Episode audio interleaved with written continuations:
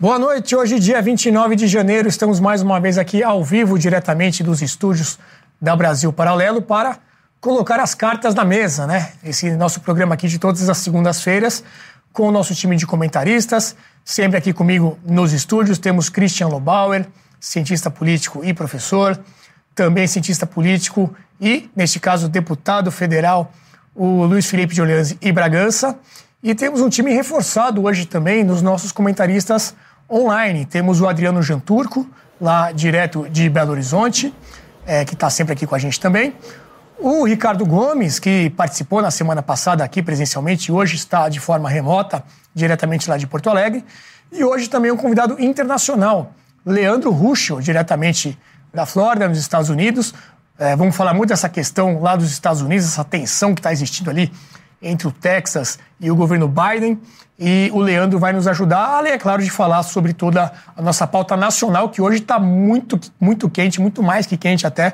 Por isso eu peço que você já deixe o seu like aqui no vídeo, compartilhe o vídeo com os amigos para que possam acompanhar aqui a nossa análise e também deixe o seu comentário aqui neste vídeo para que a gente ganhe mais relevância e esse conteúdo chegue a cada vez mais pessoas. Bom, notícia do dia, né? A principal notícia do dia, vocês obviamente devem estar acompanhando, essa operação da Polícia Federal é, na casa do Bolsonaro, do Jair Bolsonaro, lá em Angra dos Reis. O alvo da operação é o Carlos Bolsonaro, né, o filho é, 02, que cuida ali das redes sociais e é vereador também lá no Rio de Janeiro. É um desdobramento daquela operação é, sobre a ABIN, que teria ali uma operação clandestina para favorecer supostamente uh, informações ali privilegiadas para o Bolsonaro. É, e foram feitas é, apreensões, buscas e apreensões. É, tem um resumo aqui do que seria o resultado dessa operação. Lá na casa em Angra dos Reis, um celular, que seria o do Carlos Bolsonaro, e mais três notebooks. É, na Barra da, da Tijuca, um computador e dois celulares. Dez pendrives, uma caneta espiã, olha só, e uma agenda com anotações diversas. No comitê, no Rio de Janeiro, vários documentos, incluindo de empresas, um computador e várias mídias. E na Câmara dos Vereadores do Rio de Janeiro, nove computadores, um celular e documentos em geral do gabinete. Esse é o saldo dessa operação da Polícia Federal que foi feita hoje. É, antes de entrar no assunto da operação em si, né, o que, que ela implica para o Bolsonaro, para o Carlos Bolsonaro, enfim, o que está acontecendo é, para motivar esse tipo de ação, eu queria mostrar como essa notícia foi dada. Eu acho que isso também foi um outro tema muito grande ao longo do dia, porque tivemos aí, eu diria, uma fake news, um erro jornalístico. Vamos acompanhar como a Daniela Lima, da Globo News, noticiou logo de manhã ali em primeira mão o que teria sido ali é, a versão dos fatos até aquele momento. Pode soltar. A Polícia Federal apreendeu com Carlos Bolsonaro um computador da Agência Brasileira de Inteligência. Atenção, 9 horas e 52 minutos, informação em primeira mão que você vê aqui na Globo News, a Polícia Federal apreendeu com Carlos Bolsonaro um computador da ABIN. O vereador do Rio de Janeiro jamais teve qualquer cargo na administração federal. Não há explicação possível para ele ter consigo um equipamento cadastrado na Agência Brasileira de Inteligência. Não é só essa informação que eu trago para vocês, embora este já é, este seja o fato mais importante no dia de hoje e traga aqui o tamanho da interseção, o tamanho da interferência que havia entre os aparelhos públicos de segurança que teriam sido sequestrados para favorecer diversos interesses da família Bolsonaro e o que de fato aconteceu. O vereador do Rio de Janeiro, Carlos Bolsonaro, tinha, segundo fonte da Polícia Federal, um computador da ABIN entre seus pertences. Para uh, elencar aqui, eu acabei de trazer a informação que os filhos e Bolsonaro estavam na casa quando a Polícia Federal chegou, pois eles deixaram o local de barco. Assim que a Polícia Federal aparece, Bolsonaro e seus filhos saem de barco, de barco de Angra dos Reis. Bom, vamos lá então, as principais informações que ela trouxe. Né? Primeiro, uma afirmação ali bem clara, né, dizendo que o computador foi achado com o Carlos Bolsonaro, um computador da ABIN, e que isso não teria a menor explicação, já que ele nunca foi é, funcionário lá da Agência de Inteligência Brasileira, e também que é, os Bolsonaro teriam fugido de barco assim que a Polícia Federal chegou lá na casa. Essa foi uma informação ali dada como exclusiva da Globo News logo pela manhã. E isso foi logo se espalhando pelos meios de comunicação, tanto da Globo como também comentado por muitos políticos e personalidades. Por exemplo, o jornal o Globo trouxe essa chamada logo na sequência, que a gente vai ver agora a manchete. O Globo Política, PF apreendeu computador de, da ABIN em casa de Carlos Bolsonaro. É, repercutindo aí, repetindo a informação da Daniela Lima. É, tivemos também um comentário de um senador da República, que é do PT, o Fabiano Contarato. O que, que ele traz ali? Vamos colocar em tela cheia. O que o computador da ABIN fazia com o vereador do Rio de Janeiro, Carlos Bolsonaro? Há muito a ser explicado por essa família ainda. E mais, fugiram de barco?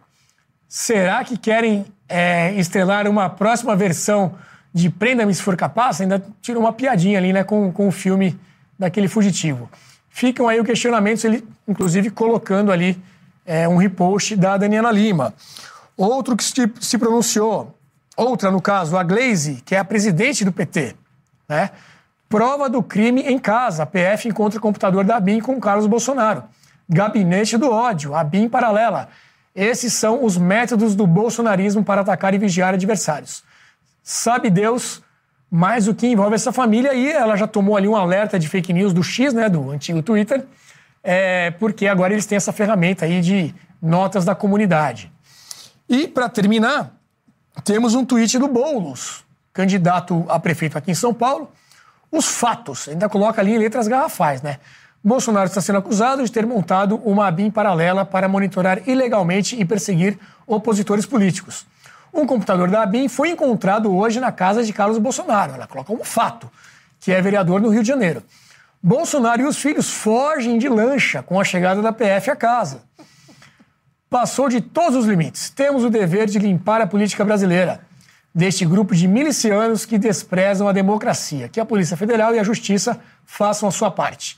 Em São Paulo, faremos a nossa. Já deu ali a chamada para a campanha dele para prefeito.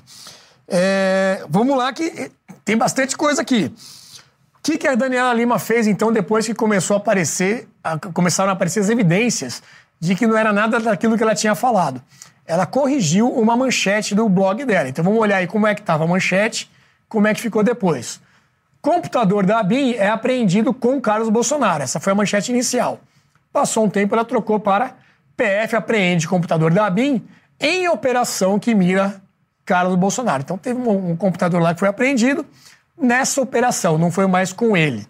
Só que, mesmo assim, esse computador que foi apreendido, segundo a própria ABIN, era de uma funcionária da ABIN. Vamos ver aí a próxima, olha lá. A associação da ABIN diz que notebook da agência apreendido em operação da PF estava com servidora.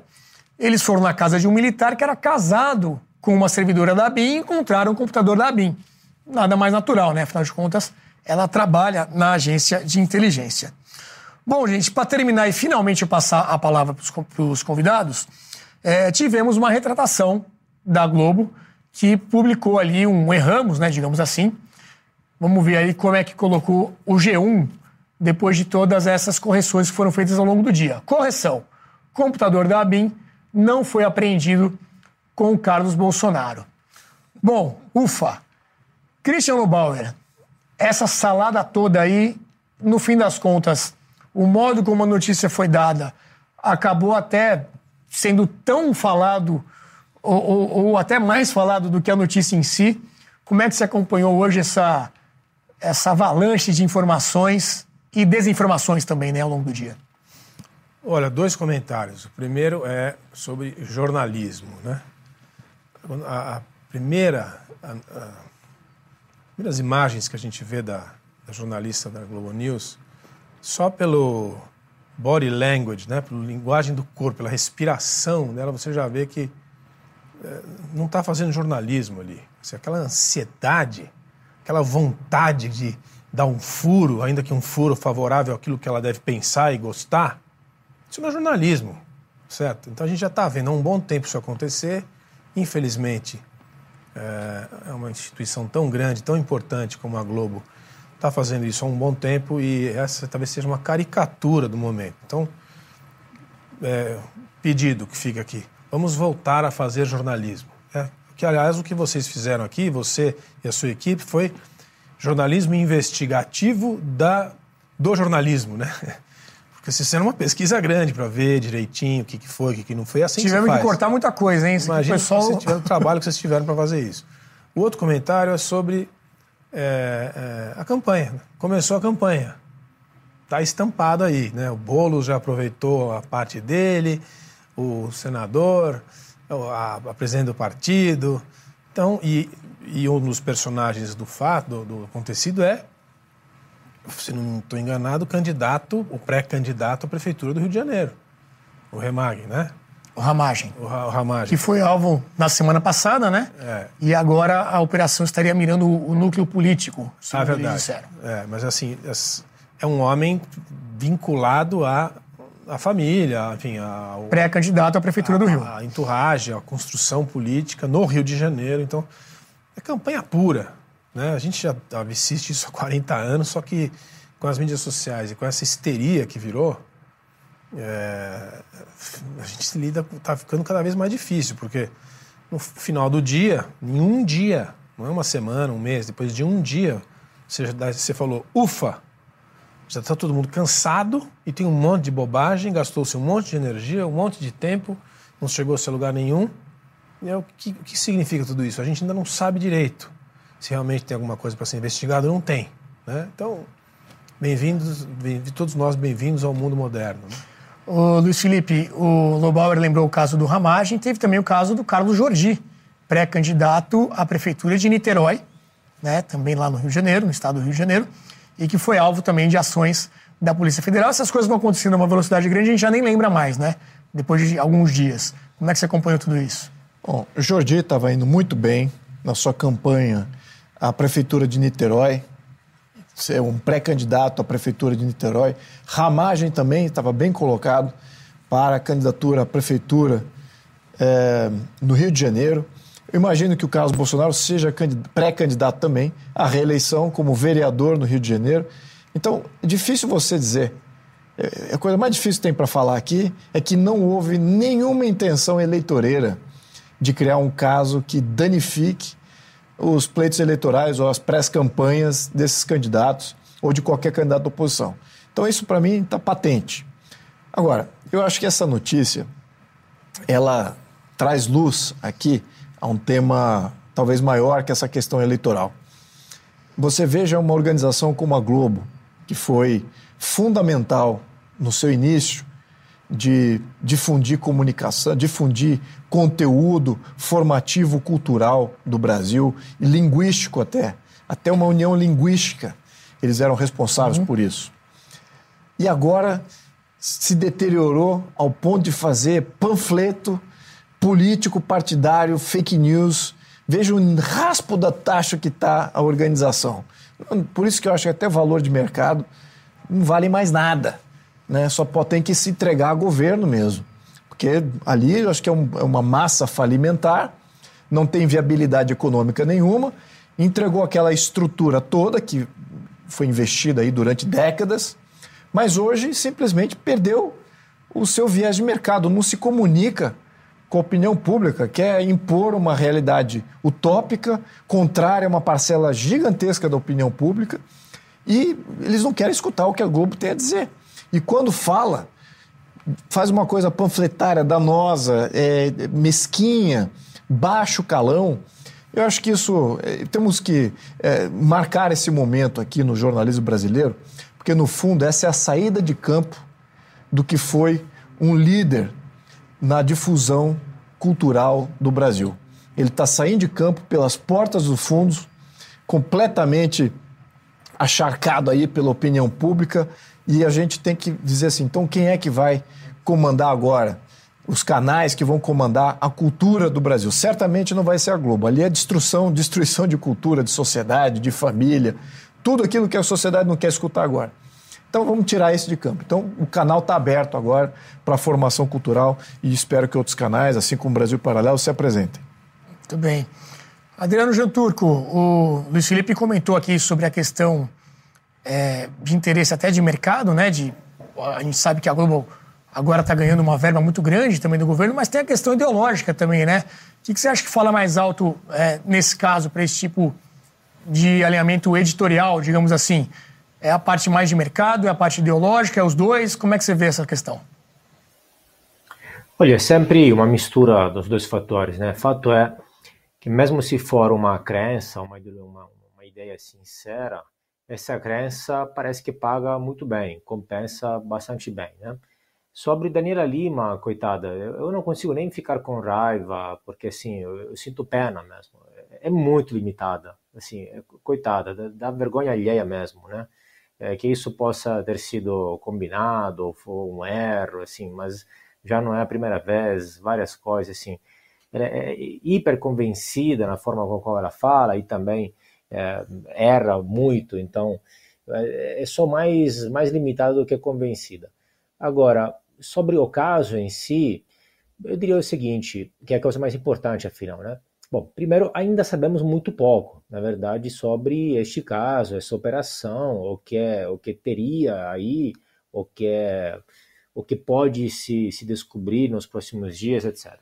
Então, realmente tentei procurar, ler, mas assim, acho que ainda temos muitas poucas, informações no mérito da operação e tem os vídeos da operação, mas no mérito e aí não, não, não sei nem comentar. É claro que é, se tiver alguma coisa errada com Carlos Bolsonaro ou até com os familiares, com esse presidente, tem que ser investigada, tem que ser levada até a justiça e tem que ser culpados e processados, é, todos responsáveis, etc. Agora, obviamente, qual é qual é o ponto? Que essas, os fatos é, acabam sendo lidos sempre de duas formas diferentes, segundo as próprias convicções prévias, né? Então, um lado é, fala, ah, tá vendo que tem coisa suja aí, tá vendo que eles fizeram a BIM paralela para espionar os, os, uh, os adversários políticos. Então, já chegam a conclusões já agora no começo. E outro lado acha que é, é que está sendo uma, uma perseguição política. Né? Ainda repito, não me sinto de concluir nenhuma nem outra coisa. A verdade qual é? O simples fato que as duas versões sejam possíveis, que são verossímeis, verossímeis mostram como é, a situação realmente está muito aquém do desejado. Ou seja, é possível que políticos se espionem e espionem os adversários, ou até não, não só adversários, inclusive aliados políticos, é, para se precaver, prevenir eventuais ameaças, é, traições, golpes baixos, etc. Assim como para ter informações mesmo sobre o adversário, sobre outros, para usar essas informações para alavancar, para obter mais em algumas negociações, algumas lícitas, outras menos. Sabemos que a política é isso, infelizmente. A política é um jogo sujo. Isso pode acontecer tanto aqui como em outros países, e, e, de vez em quando se descobre, não é a primeira vez, então não me surpreenderia de nenhuma forma se se descobrisse alguma coisa nesse sentido, é, também em outros lados políticos. A política é isso. É, por outro lado, o que diria? Porque a política tende a ser muito isso? É porque mais poder você concentra e mais coisas estão em jogo, então mais as pessoas estão dispostas a fazer jogo sujo, e aí é, é e aí você precisa, até vamos supor, é, bem intencionado, você precisa se precaver, você precisa se armar contra essas é, eventuais, oh, desculpe, tem um, inseto aí, uma mosca, contra eventuais possíveis ações deste tipo, né? Então, é, é possível que, toda, que as duas versões sejam verdade. Eu que diria, eu espero que, assim, imagino que neste momento muitas pessoas estejam pensando, ah, está vendo, é um problema de corrupção, de falta de ética das pessoas, dos políticos, etc. Tal. Eu me permito dizer que, pela enésima vez, não é essa a questão. Não é um problema de corrupção e de falta de ética. É exatamente o contrário. Um poder, um Estado, um sistema qualquer, até uma empresa, eventualmente, que concentra muito poder, gera tendencialmente essas coisas. E aí também, entendo, corrompe os comportamentos, corrompe a moral, a ética das pessoas e atrai exatamente as pessoas com, é, com valores, sem valores, por assim dizer. Né? Então, o ponto é que há muita coisa em jogo. Quando alguém assume o poder, ele tem muito poder, concentra muito poder, pode decidir sobre a vida de tudo, de tudo, de todos, de empresas, etc. Então, a briga vira uma briga suja. E é possível até que seja usado este poder para perseguir o adversário político, tanto antes, durante é, o mandato do, do presidente, durante é, o poder de Carlos Bolsonaro, quanto agora. Essas coisas são possíveis, mais possíveis na medida na qual tem mais poder concentrado. É, a questão do poder sempre traz isso como consequência também, né? Uma outra coisa que chamou a atenção ao longo do dia, além da cobertura jornalística, da qualidade dessa cobertura, né? Foram posts de canais oficiais do governo. Nós tivemos é, dois posts que chamaram bastante atenção. Um deles é do perfil do governo do Brasil, que coloca ali uma imagem bem sugestiva de alguém batendo na porta. Né? Então ele coloca ali toque, toque, toque, e a legenda diz o seguinte: quando os agentes comunitários de saúde baterem a sua porta, não tenha medo, apenas receba-os. E uma piscadinha, né?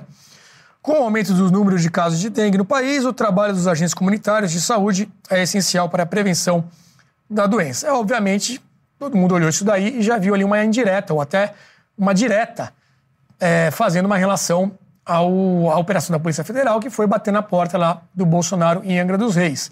Então, o canal oficial se utilizando ali é, dessa mensagem supostamente sobre a dengue para fazer uma piadinha, para fazer um deboche sobre a operação. Além disso, uma outra publicação que foi feita pela SECOM, é, que traz o seguinte: grande dia, uma expressão que ficou bastante marcada ali pelo Bolsonaro, por usar esse tipo de expressão para fazer anúncios de medidas do governo e tudo mais. Traz ali a SECOM, esse grande dia, para falar que a partir de quinta-feira, é uma notícia até antiga que eles retuitaram hoje, anunciando ali o aumento do salário mínimo para R$ 1.412. É, então foram duas é, postagens aí de canais do governo que obviamente todo mundo percebeu eu vi até a própria Globo News criticou esse post aí, nem eles foram capazes de elogiar. É, e aí eu queria o comentário agora do Ricardo Gomes, né, disso que a gente falou até agora, e se ele quiser também falar especificamente deste uso aí dos canais oficiais do governo para, num dia como esse, né, de hoje, bem agitado, dar uma cutucada ali e provocar a oposição. A gente sabe que isso tem a questão da impessoalidade também, né, que esses canais deveriam ter, e aí ele pode trazer um pouco dessa visão também. Boa noite, Ricardo. Boa noite, boa noite a todos. Um prazer estar de novo aqui com esse seleto time de amigos comentaristas. É, olha, olha o momento que, que a gente está vivendo. Né? Primeiro, é uma acusação gravíssima de usar a BIM para espionar inimigos políticos. Isso é uma acusação gravíssima, embora o, o Adriano normalize isso na, na prática da política, né? É, é, é o que há de detestável na administração de uma força policial, principalmente de uma agência de, de inteligência, né? É, usar é, é KGB, usar fins políticos uma agência de, de inteligência. E por isso, por ser gravíssimo, tinha que ser tratado com a maior, a, o maior cuidado, a maior responsabilidade e o maior consumo possível. Essa notícia dada pela jornalista, né, por assim dizer, Daniela Lima me, me faz pensar duas, duas frases sobre as quais ela deveria refletir. A primeira é a do poderoso chefão, Vitor Corleone, que diz assim: nunca odeie os seus inimigos, prejudica o julgamento. Isso prejudica o seu julgamento. Então, o, o ódio, a ânsia de, de dar uma notícia, o, o momento que antecedeu aquilo ali, ela checou a informação, é, o bom jornalismo pressupõe checar a informação antes de publicar, ou, ou indagou ao seu editor: olha, recebi essa mensagem aqui, vamos dar essa notícia, mas é uma, vamos dar com cuidado, porque não checamos. Então, assim, é o que há de, de, de pior no jornalismo. A outra frase é de Dino, vírgula, Flávio. Fake news é crime diz o cuidado agora, porque ministro do Supremo. Né? Em algum momento, isso passará pela mão dele, eu estaria preocupado. Mas o, o, toda essa ação startada, iniciada por um por uma mensagem de WhatsApp, um print de WhatsApp, que é muito controverso na jurisprudência se um print de WhatsApp é suficiente como, como prova, se é admissível como prova. Tem turmas do, do STJ, uma entende que sim, a outra entende que não. Um print de WhatsApp de uma secretária para outra.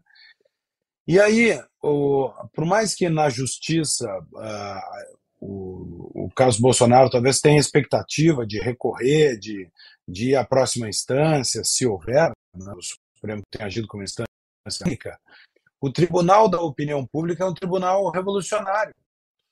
O tribunal um mesmo ato não dá contraditório, não dá ampla defesa. E parece que a busca e apreensão virou uma, uma, uma rotina de assassinato de reputação do que ela encontra que esta busca e apreensão que aconteceu hoje resulte em nada. Buscou-se, se analisou-se o que foi apreendido e não, não se encontrou prova de ilícito. Mas a opinião pública já julgou, porque o que vê é a polícia batendo na porta a mesma coisa com o. No sinal aí então do, é do Ricardo. Vamos tentar restabelecer o sinal ali. A internet do Ricardo está oscilando um pouquinho. Deu para entender bem o que ele estava falando, até o final agora ficou um pouco picotado demais, mas a gente retoma com, com o Ricardo Gomes. Ele citou uma conversa de WhatsApp, né, um print ali que foi utilizado como justificativa para que essa operação fosse colocada em prática. Nós temos aí esse print, a produção vai colocar no ar, que eu vou confessar ali, são mensagens, é, não sei se tem essa gravidade toda, né, para chegar é, a esse tipo de, de operação. Vamos colocar aí na tela cheia que é a, a conversa da Luciana, né, que é uma assessora ali do Carlos Bolsonaro, é, que ela dizendo o seguinte: Bom dia, tudo bem? Estou precisando muito de uma ajuda. E aí ela traz embaixo ali o nome de uma delegada da Polícia Federal, doutora Isabela Muniz, é, que é uma delegacia de inquéritos especiais, ela dá ali um número de um inquérito. Então, que isso, em tese, seria um pedido de informações privilegiadas através desse dessa operação clandestina aí da BIM, que é a tese toda dessa operação. Este print foi o que foi utilizado aí como justificativa para deflagrar esta operação, assim como também no caso do Carlos Jordi, que nós já citamos aqui, foi um print de conversa dele com um manifestante, né, na, é, que supostamente teria feito ali bloqueio das estradas, em que essa pessoa, que é um, um, um cara ali que tem uma liderança entre os caminhoneiros, se não me engano, teria chamado ele de meu líder. Esse meu líder aí supostamente deu é, a vazão para que isso fosse uma prova e justificasse essa busca e apreensão no, car no caso do Carlos Jordi. É, Leandro Ruschel, você aí acompanhando tudo isso. Primeiro, é, muito bem-vindo aqui ao nosso programa, primeira vez que você participa com a gente. Queria o seu pitaco geral. O último a falar consegue ter uma visão já ampla de tudo que foi dito para dar um resumo aí e a sua visão aí diretamente da Flórida do que acontece aqui no Brasil. Boa noite, Leandro. Boa noite, um prazer estar aqui com os amigos. Uh, agradeço pelo convite. E basicamente, né, todo dia é um dia de ficar um pouco mais uh, triste aí com, com, o Brasil, vendo aqui de fora, pela destruição das nossas instituições. Né? Eu creio que uh, o que mantém um regime republicano de pé, que mantém as instituições de pé é a legitimidade e a legitimidade da justiça, principalmente, ela é feita pela percepção de que há um tratamento minimamente igual, né? Todos são iguais diante da lei. E o que a gente vê é um tratamento muito desigual. Perceba que é, nós tivemos aí crimes seríssimos acontecendo no Brasil, né, há alguns anos, a Lava Jato externalizou isso, expôs isso, eu realmente tenho saudades de ver a Polícia Federal na rua para combater corrupção, né? Milhões de reais em caixas. É, um, um, diretor lá da Petrobras tinha 200 milhões de dólares de uma conta na Suíça, é, desvios multibilionários. E agora a gente vê operações em que fica difícil entender exatamente qual foi o crime. Primeiro, porque as justificativas para essas operações são muito pífias, né? Como a gente viu ali, prints que não provam efetivamente nada. E nesse caso da BIM, é, onde está a vítima desse suposto crime? Teve alguém que foi censurado? Teve alguém que foi preso? Teve alguém que foi chantageado, né, por uma suposta, sei lá, informação que seria privilegiada, né, que seria obtida de forma ilegal? Teve alguém que efetivamente foi prejudicado por isso? Não, talvez até tenha acontecido, mas até agora não veio, né? Qual, qual é a vítima desse suposto é, crime? Me parece uma inversão completa da própria realidade. Né? O que a gente está vendo são jornalistas que têm um viés mais à direita, censurados, exilados, presos, deputado preso, é, deputados tendo as suas prerrogativas é, caçadas. A gente vê a imprensa é, oficial, né, porque virou um órgão oficial de imprensa, a Globo, um, um órgão, de, órgão de propaganda, melhor colocando, do governo, promovendo esse tipo de fake news e eu não sei se eu acredito nessa tese de erro, né? Porque o que acontece?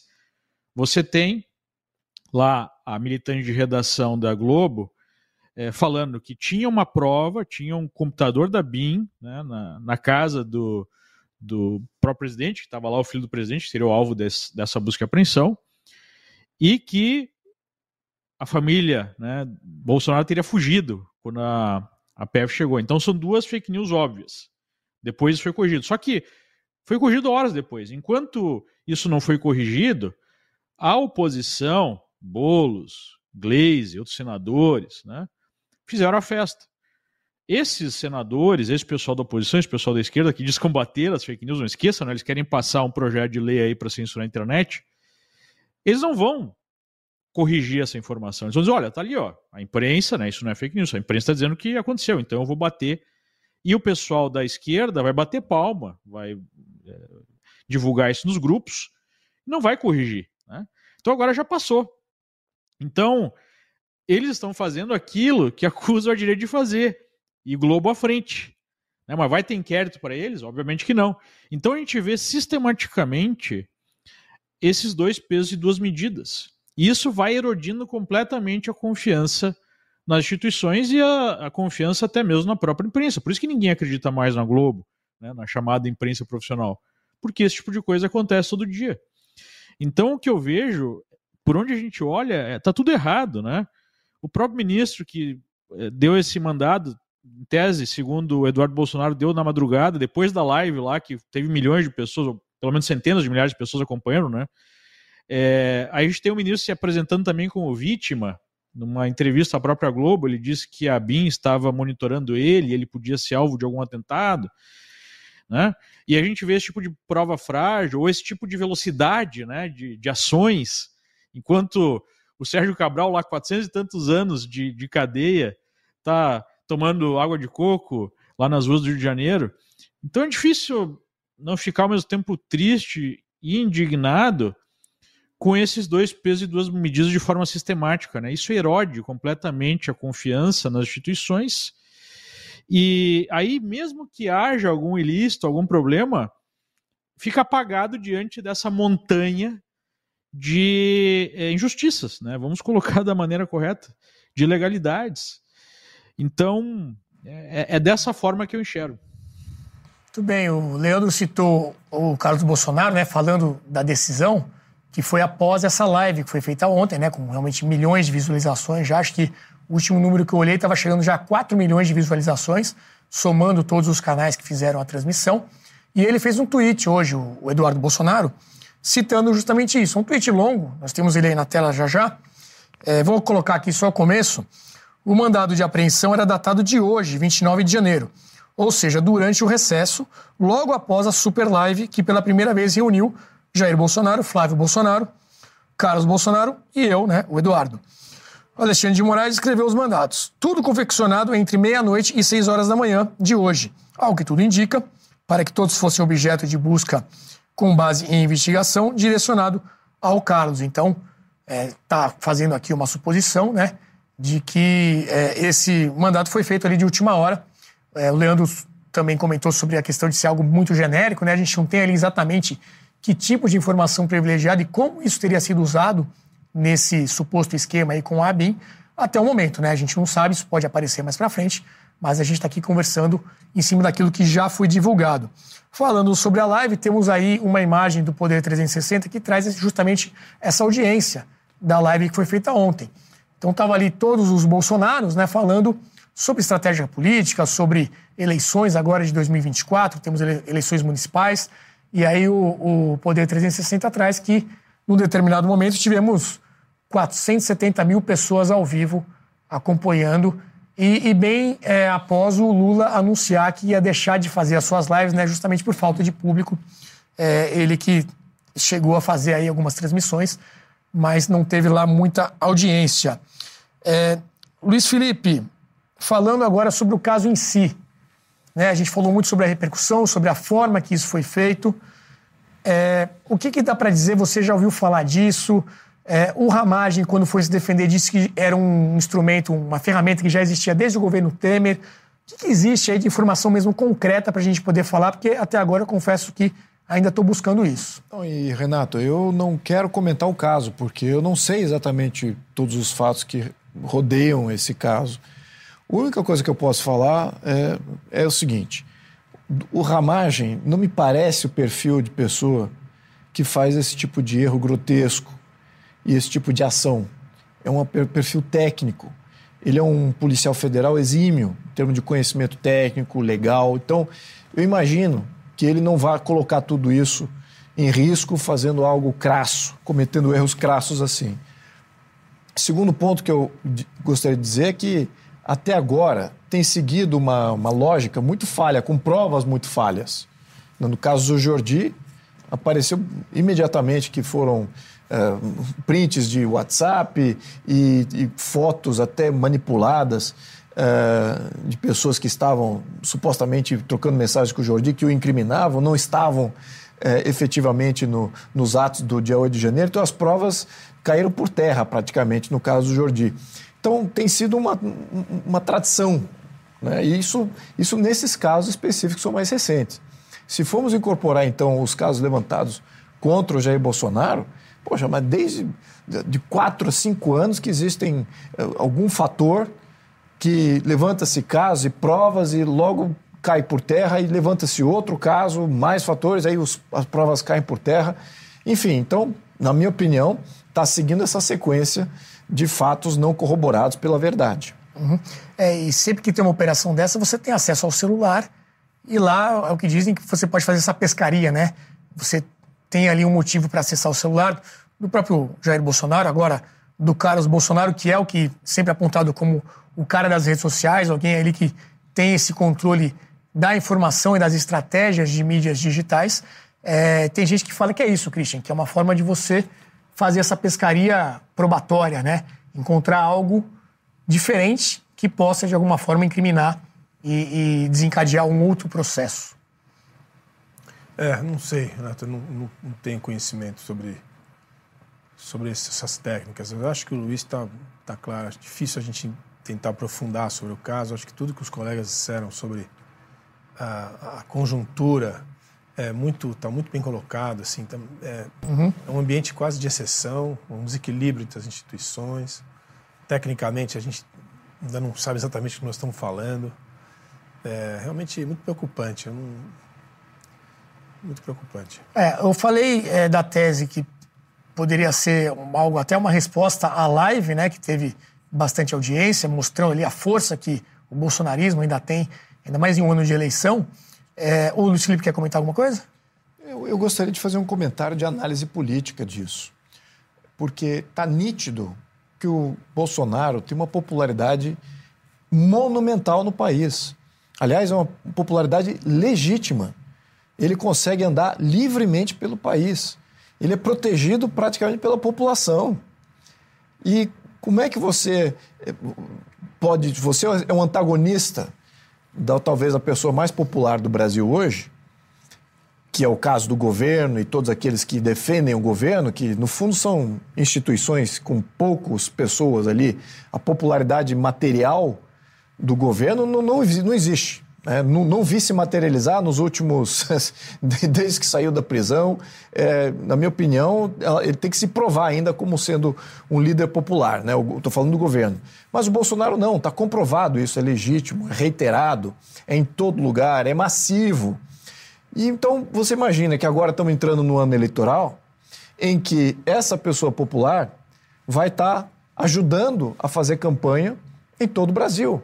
E você é um governo fraco, ilegítimo, rodeado aí de pessoas, personas não gratas, com casos criminosos rodando ainda. Então, como é que fica é, a sua sensação de impotência perto uhum. É, dessa visão. Então, todas essas ações passam até a ser, do ponto de vista do, do, do, do, criminoso no poder, passam a ser justificáveis. Não, temos que calar a boca de todo mundo, temos que prender todo, todo mundo da oposição, esse cara não pode sair na rua, temos que achar algum outro caso para tirar ele do, do circu, de circulação, porque isso não pode ser assim, senão a gente não vai ganhar as eleições agora em 2024. Então, para mim, a leitura política Está bem claro. Se é isso efetivamente que está dirigindo os eventos, aí fica só a conjecturação aqui do grupo. Mas que politicamente é um incômodo muito grande para um governo ilegítimo. É, querer, agora, em ano eleitoral, ganhar massivamente quando o, a popularidade legitimamente está do outro lado, eu acho que está bem nítido aqui o porquê que eles estão agindo. Aí pode acabar até tendo um efeito contrário também, né? Porque chega um momento que as pessoas todo mundo começa a perceber. É, há também a teoria de que tudo isso que está acontecendo também serve para tirar do foco outras notícias que não são tão boas para o governo, como, por exemplo, o rombo fiscal. Né? Saíram dados relativos a esse primeiro ano do governo Lula, contando ali que contas públicas têm rombo de 230 bilhões de reais em primeiro ano de Lula. O pior resultado desde 2020. Vamos lembrar que em 2020 houve a pandemia, e aí o governo, obviamente, teve que estourar mesmo as contas públicas.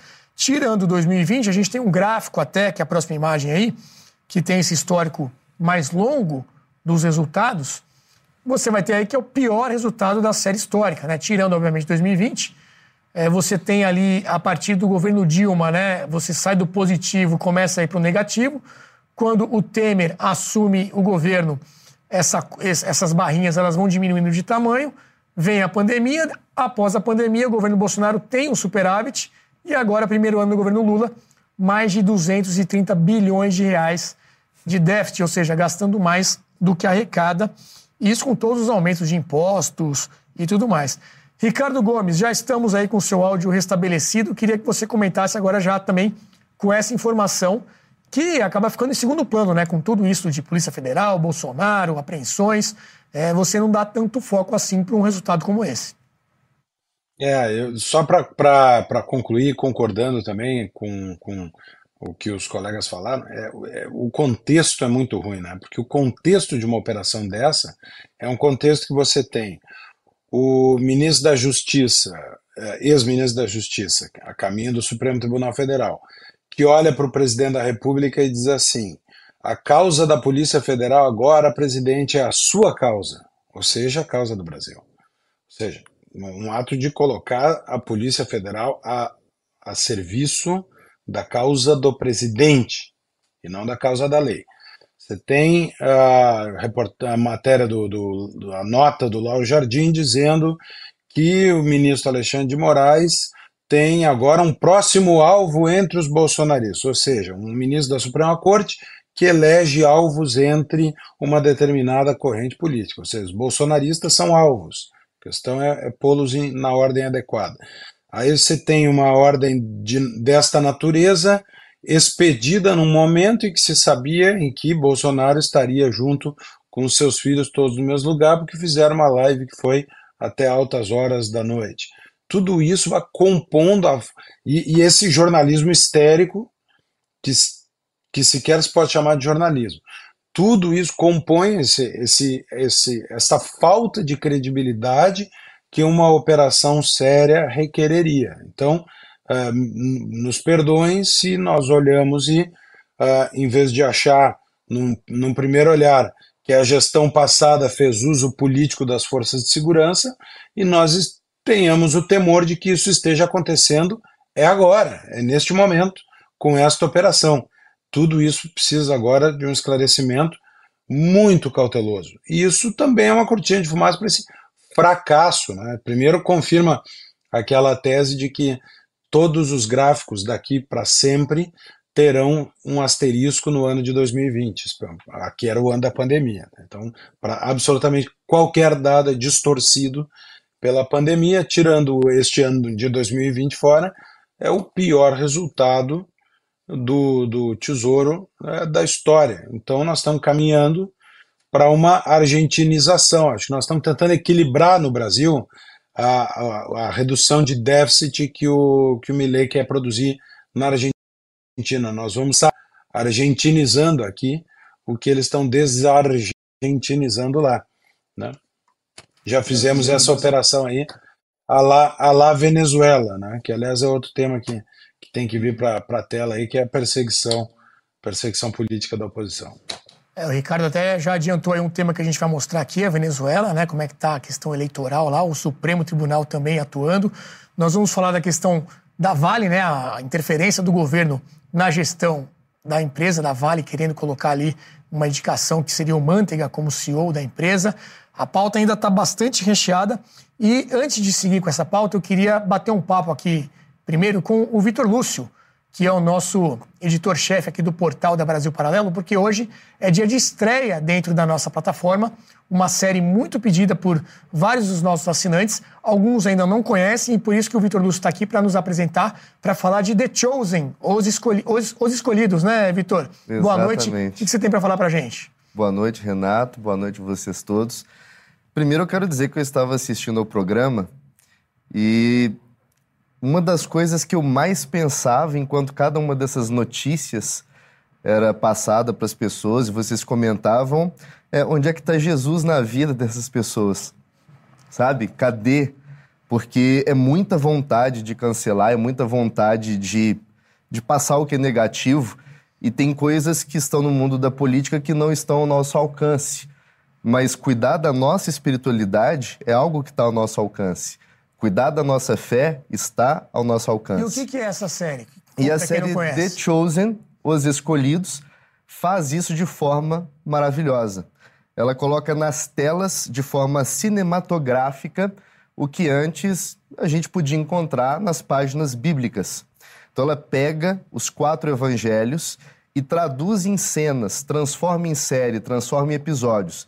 Em The Chosen, Os Escolhidos, você que está me ouvindo vai poder encontrar então a adaptação de forma, repito, cinematográfica. A série tem muita qualidade de como foi a vida de Jesus junto com os seus apóstolos, principalmente de acordo com os quatro evangelhos. A série é muito bem feita. Existe um fenômeno em, em, torno dela que eu não entendo muito bem, que eu não sei explicar. Muita gente já conhece, mas não assistiu. Não se permitiu essa experiência de assistir a The Chosen e se sentir mais amigo de Jesus, mais próximo de Jesus. E por que, que vale a pena assistir na Brasil Paralelo? Porque eu sei que outros streaming já têm essa série também. Por que, que é melhor assistir na BP? The Chosen, Os Escolhidos, já está disponível. Então, isso que eu estou dizendo de poder assistir e se sentir próximo de Jesus é algo que já está acessível às pessoas. Foi então que nós, da Brasil Paralelo, pensamos o seguinte: vamos gerar aprofundamento. Às vezes nós somos muito conduzidos pelo sentimento que a série nos traz, mas o que realmente cria raiz é conhecimento. O que realmente me faz ter profundidade é aprender em detalhes. Por isso, nós convidamos professores, especialistas, gente de confiança da Brasil Paralelo já de longa data, pessoas que, que se dedicaram dedicaram a vida a estudar a história do Evangelho, a estudar a fé cristã. Nós convidamos esses professores para poder assistir a cada um dos episódios e nos explicar, nos brindar com o conhecimento que eles têm. Cada episódio tem uma análise e cada temporada tem uma mesa redonda com vários representantes de vertentes diferentes do cristianismo conversando sobre aquela temporada, no que concordam, no que discordam, no que elogiam, no que fariam diferente. E a gente ainda está oferecendo para quem assinar, porque isso vai ser disponibilizado hoje, hoje agora, às 9 horas, na plataforma de membros da Brasil Paralelo. A primeira temporada já está sendo disponibilizada, vão ser as três. E a primeira remessa de análises também junto com a primeira mesa redonda, para que todos aprendam. E em breve, mais conteúdo, segunda, terceira temporada, as próximas análises, as próximas mesas redondas e um curso fantástico que eu assisti de camarote e recomendo a todos vocês. Vida de Cristo, gravado pelo, pelo meu amigo, filósofo, professor Vitor Sales. Ele gravou 12 aulas que vão do nascimento de Cristo até a ressurreição, uma coisa maravilhosa para cuidar da nossa espiritualidade. Em meio a tanta notícia ruim, nós temos que cuidar da gente. E esse tipo de coisa faz bem. Muito bem. Pacote completo, então. Você que às vezes fica um pouco desanimado com tudo que está acontecendo, nada melhor também do que olhar para esse lado, né? Espiritualmente, tá ali com, com um reforço. E essa série realmente é maravilhosa. Já está disponível na nossa plataforma. Assine aqui e faça parte é, de também quem apoia a Brasil Paralelo e tem acesso a um conteúdo muito bom. Vamos assistir aí um VT rapidinho, a gente volta para falar da interferência, tentativa de interferência, eu acho que isso ainda não acabou, do governo na Vale, né? Com essa tentativa de colocar aí o Manteiga, nosso querido Manteiga, Luiz Felipe, como presidente e CEO da Vale. Roda o VT e a gente volta com esse outro assunto na volta aqui da nossa pauta do Cartas na Mesa. Diretamente do cenário de The Chosen que a Brasil Paralelo montou, é aqui que estão acontecendo as gravações dos conteúdos extras que preparamos para você viver a experiência The Chosen Os Escolhidos com a Brasil Paralelo. Convidamos grandes nomes para darem respostas e explicações para os acontecimentos mais controversos da série. Para você ter a experiência de The Chosen completa, acabamos de desenvolver um novo curso exclusivo Vida de Cristo ministrado pelo professor Victor Sales Pinheiro. Junto com esse curso, criamos uma coleção de cursos com base no cristianismo.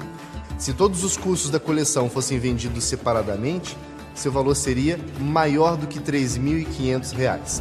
Mas assinando hoje, você garante essa coleção por 30 dias sem nenhum valor adicional. Mas seja rápido, pois esse benefício se encerra em breve. Toque no botão deste vídeo e aproveite a oportunidade. Muito bem, voltando aqui à nossa pauta política e de mercado, vamos falar aqui da Vale, né? Durante a semana tivemos várias notícias aí de uma tentativa do Lula, pessoal ali, né? Pareceu que foi, de colocar o Manteiga como CEO dessa empresa. Talvez aí a segunda maior empresa do Brasil, a Petrobras e a Vale, é, na bolsa aí tem o maior peso, inclusive. É, um salário de quase 5 milhões por mês para o, para o CEO dessa empresa. Seria até uma forma, muita gente diz que era uma forma de recompensar o Manteiga por tudo que ele passou, pelo sofrimento que o Manteiga teve aí ao longo dos anos, Operação Lava Jato, né? Ele que foi o grande mentor da nova matriz econômica do governo Dilma, que nos trouxe aquele resultado que eu mostrei agora há pouco ali do déficit fiscal. É, e aí houve essa tentativa, a Vale resistiu, né? É, o mercado até também respondeu de uma maneira forte com queda das ações. E nós temos um primeiro print aí, que é uma notícia dada pela Globo News mais uma vez, mas nesse caso aqui não é para criticar a notícia em si, mas sim a naturalidade com que isso é, é, comentado aqui no Brasil.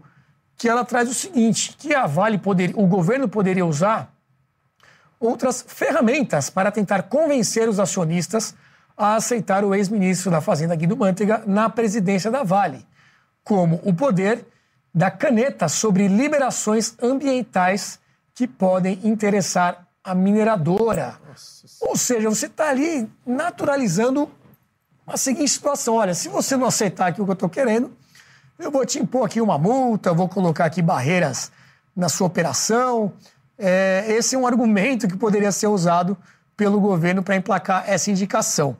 Adriano Janturco, você que sempre traz aí essa questão do poder, né, da concentração de poder, e de que isso que a gente acaba vendo é a coisa mais natural que existe quando você tem esse poder. Esse caso da Vale aí, da, da tentativa de interferência, que para mim ainda não acabou.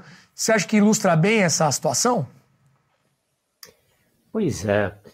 E olha, antes, talvez, quando falei dessa eh, normalização, entre aspas, da, da espionagem, talvez faltaram alguns exemplos, mas é normalização mesmo, porque assim, é, eu entendo que as pessoas, os leigos, se indignam né, com as coisas, mas basta você se lembrar um pouco de história, saber de ciência política, que é, o, que, o que aconteceu, por exemplo, até os Estados Unidos com Obama, que espionou jornalistas da Associated Press, que utilizou a Receita Federal de lá, IRS, é, contra adversários políticos. E o que o Wikileaks mostrou, inclusive com repercussões internacionais, quando a Dilma, em 2015, se não erro, também foi espionada, inclusive Angela Merkel na Alemanha. E o que foi o Watergate nos anos 70, presidente Nixon, presidente, espionando uma reunião, uma convenção do Partido Democrata. Então, assim, é a coisa mais normal do mundo mesmo. Né? É isso, é isso aí. E essas interferências, a concentração de poder também, não obstante já tenha sido privatizada, e não obstante também, é, é importante entender, destacar uma coisa, né? é, nós, assim, criticar essa interferência, essa tentativa de interferência, não significa defender a Vale, né? porque também é, significa, significa defender o livre mercado.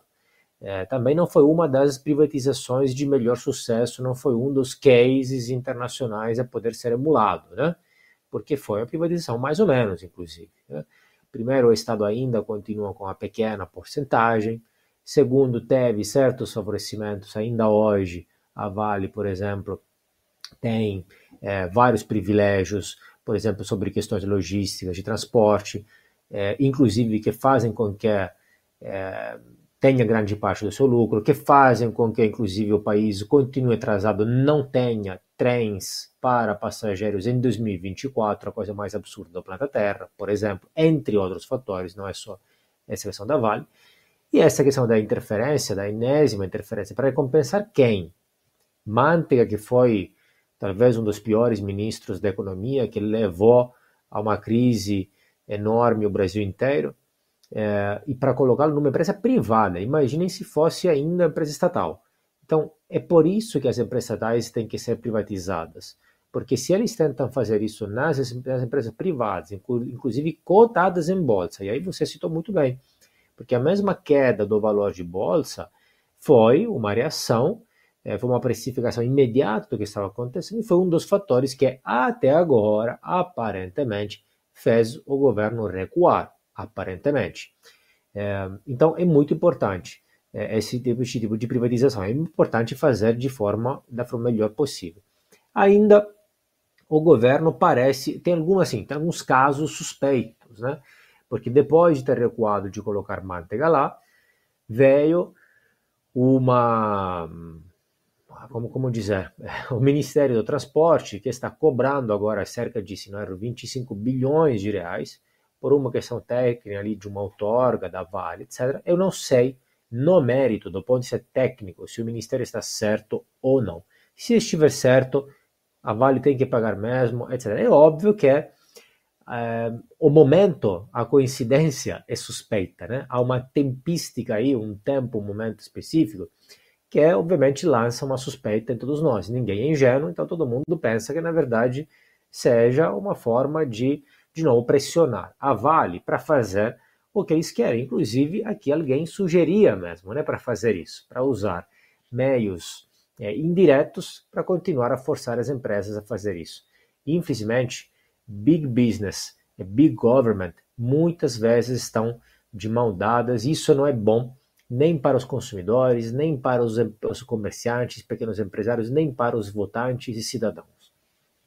Pois é, a gente comentou aí sobre a queda do valor de mercado da Vale. Nós temos aí a manchete do Estadão que traz essa notícia, que aconteceu aí ao longo da semana, né, com essa pressão no dia a dia a respeito é, dessa indicação. O Vale perde quase 40 bilhões de valor em 2024 em meio à manteiga, condenação e baixa do minério. Tem o fator também de mercado, né? O minério é, perdeu valor durante esses meses, mas é, assim que saiu as notícias do manteiga com uma provável indicação, as ações desabaram, assim como quando ele disse que não iria é, pleitear esse cargo, as ações subiram também imediatamente. Temos um, também uma manchete, uma outra manchete do Estadão, que traz ali o Manteiga, com o governo Lula é, pressionando né, pra, por esse cargo, para o Manteiga, e também o Globo, dizendo que o Lula entrou pessoalmente nesse jogo da sucessão da Vale e fez também uma crítica ali pública à empresa é, nesse meio tempo aí da indicação também foi aniversário de cinco anos, né, do desastre lá de Brumadinho, terrível que aconteceu por culpa da Vale. E, e, nesse ambiente todo, o Lula também aproveitou para criticar a empresa enquanto fazia pressão por outro lado. É, Leandro Ruschel, sua visão aí sobre esse poder né, que o governo tem e o governo Lula, a gente pode dizer que não é novidade também essa tentativa de interferência, mas hoje em dia o governo ele tem menos poder sobre a Vale porque o governo Paulo Guedes, o ministro Paulo Guedes até na época em que era ministro da Economia, vendeu boa parte da participação do governo. Então essa pressão hoje é muito menor do que seria se isso não tivesse acontecido, né? Olha, tem tanta coisa errada nessa história que é difícil até saber por onde começar, né? Primeiro a gente tem o governo tentando emplacar na presidência de uma empresa privada é, um aliado seu, um companheiro, enfim. E não é qualquer companheiro, né? O sujeito que foi ministro da Fazenda, talvez o pior da história do Brasil, que levou àquela crise gigantesca, o pior PIB, né? a sequência de dois PIBs que foi mais negativa do que durante guerras mundiais, do que durante a crise pós né, o crash de 29, e que chegou a ser preso durante uma operação é, Lava Jato, é, foi aí alvo né, de denúncias é, de depoimentos dos irmãos Wesley, de outras pessoas, do Ike Batista, sobre um papel que teria tido aí durante os escândalos da época do, do PT. Né? É, então, por esse lado, é completamente errado. O governo não tem que se meter em administração de empresas privadas. Por sorte, né, por competência, o Guedes vendeu a participação que o BNDES tinha na Vale. Hoje tem apenas 8% através da Previ, que nem deveria ser do governo, né? Na verdade, a Previ é uma entidade de previdência que responde aos funcionários do Banco do Brasil. E o, governo, então, aparelha novamente uma fundação previdenciária que não deveria estar respondendo ao governo, mas sim né, aos interesses dos funcionários do Banco do Brasil, para usar essa participação para então fazer aí a sua demanda pela presidência da Vale. Aí a gente tem o fato do estatuto da empresa é, proibir pessoas acima de 64 anos de é, chegar ao posto de presidente. Aí a gente tem essa denúncia que a Globo News apresentou como algo natural, né, como jogo natural de interesse, do governo utilizar, supostamente, segundo a Globo News, licenças ambientais em troca desse cargo. Quer dizer, então, que as licenças não são é, adotadas por uma questão técnica, elas são definidas por uma questão política, isso é fraude de licença. Só este caso em específico deveria dar ensejo uma abertura de um processo de impeachment. Porque a gente tem uma série de crimes em sequência, né, de tudo que o governo não deve fazer e o governo fazendo. Então, é, como é que o um investidor estrangeiro olha para o Brasil e vai levar a sério um país em que o presidente da República faz essa intervenção, ou tenta fazer essa intervenção, por sorte parece que desistiu, para colocar um aliado seu, que já teve todo esse histórico problemático, numa empresa privada, que não é qualquer empresa. Né? É a segunda maior mineradora do mundo, uma empresa de 60 bilhões de dólares, negociada as suas ações em 12 bolsas pelo planeta. E aí é esse tipo de tratamento que é dado. Eu fico só imaginando o tipo de coisa que não, já não deve estar acontecendo nas estatais, né? Porque se o governo abertamente faz isso, sem nenhuma preocupação em relação é, a enfrentar qualquer problema judicial, né? eu fico imaginando o que está acontecendo nas outras estatais e o que está acontecendo de forma generalizada em Brasília. Parece que eles não têm mais medo, né? Sabem que nenhuma lava-jato vai acontecer de novo, nenhum tipo de investigação ou nenhum tipo de, de problema. A própria imprensa fica apoiando ou pelo menos fazendo, né? é, a normalização desse tipo de, de jogo que é inaceitável, é, o efeito que isso tem no mercado como um todo, né? As pessoas ficam com medo de investir, ficam com medo de colocar dinheiro no Brasil se esse tipo de coisa fica normalizado. É uma insegurança jurídica, insegurança de mercado isso que o Leandro comentou, né, Lubauer? O que será que está acontecendo que a gente nem fica sabendo? É, exatamente. Eu acho que isso que o Leandro falou, acho que talvez seja um dos pontos mais importantes que ajuda a gente a, a juntar um pouco tudo que a gente está falando desde a primeira notícia. Quando você tem um sensacionalismo em torno do, da notícia dos Bolsonaro, do computador, da ABIN, essa coisa toda, parece, eu não acredito em conspiração, mas fica muito claro que assim é preciso um ambiente de confusão enquanto a verdadeira bandalheira vai acontecendo num segundo, num segundo nível. Então é exatamente o que o Leandro falou.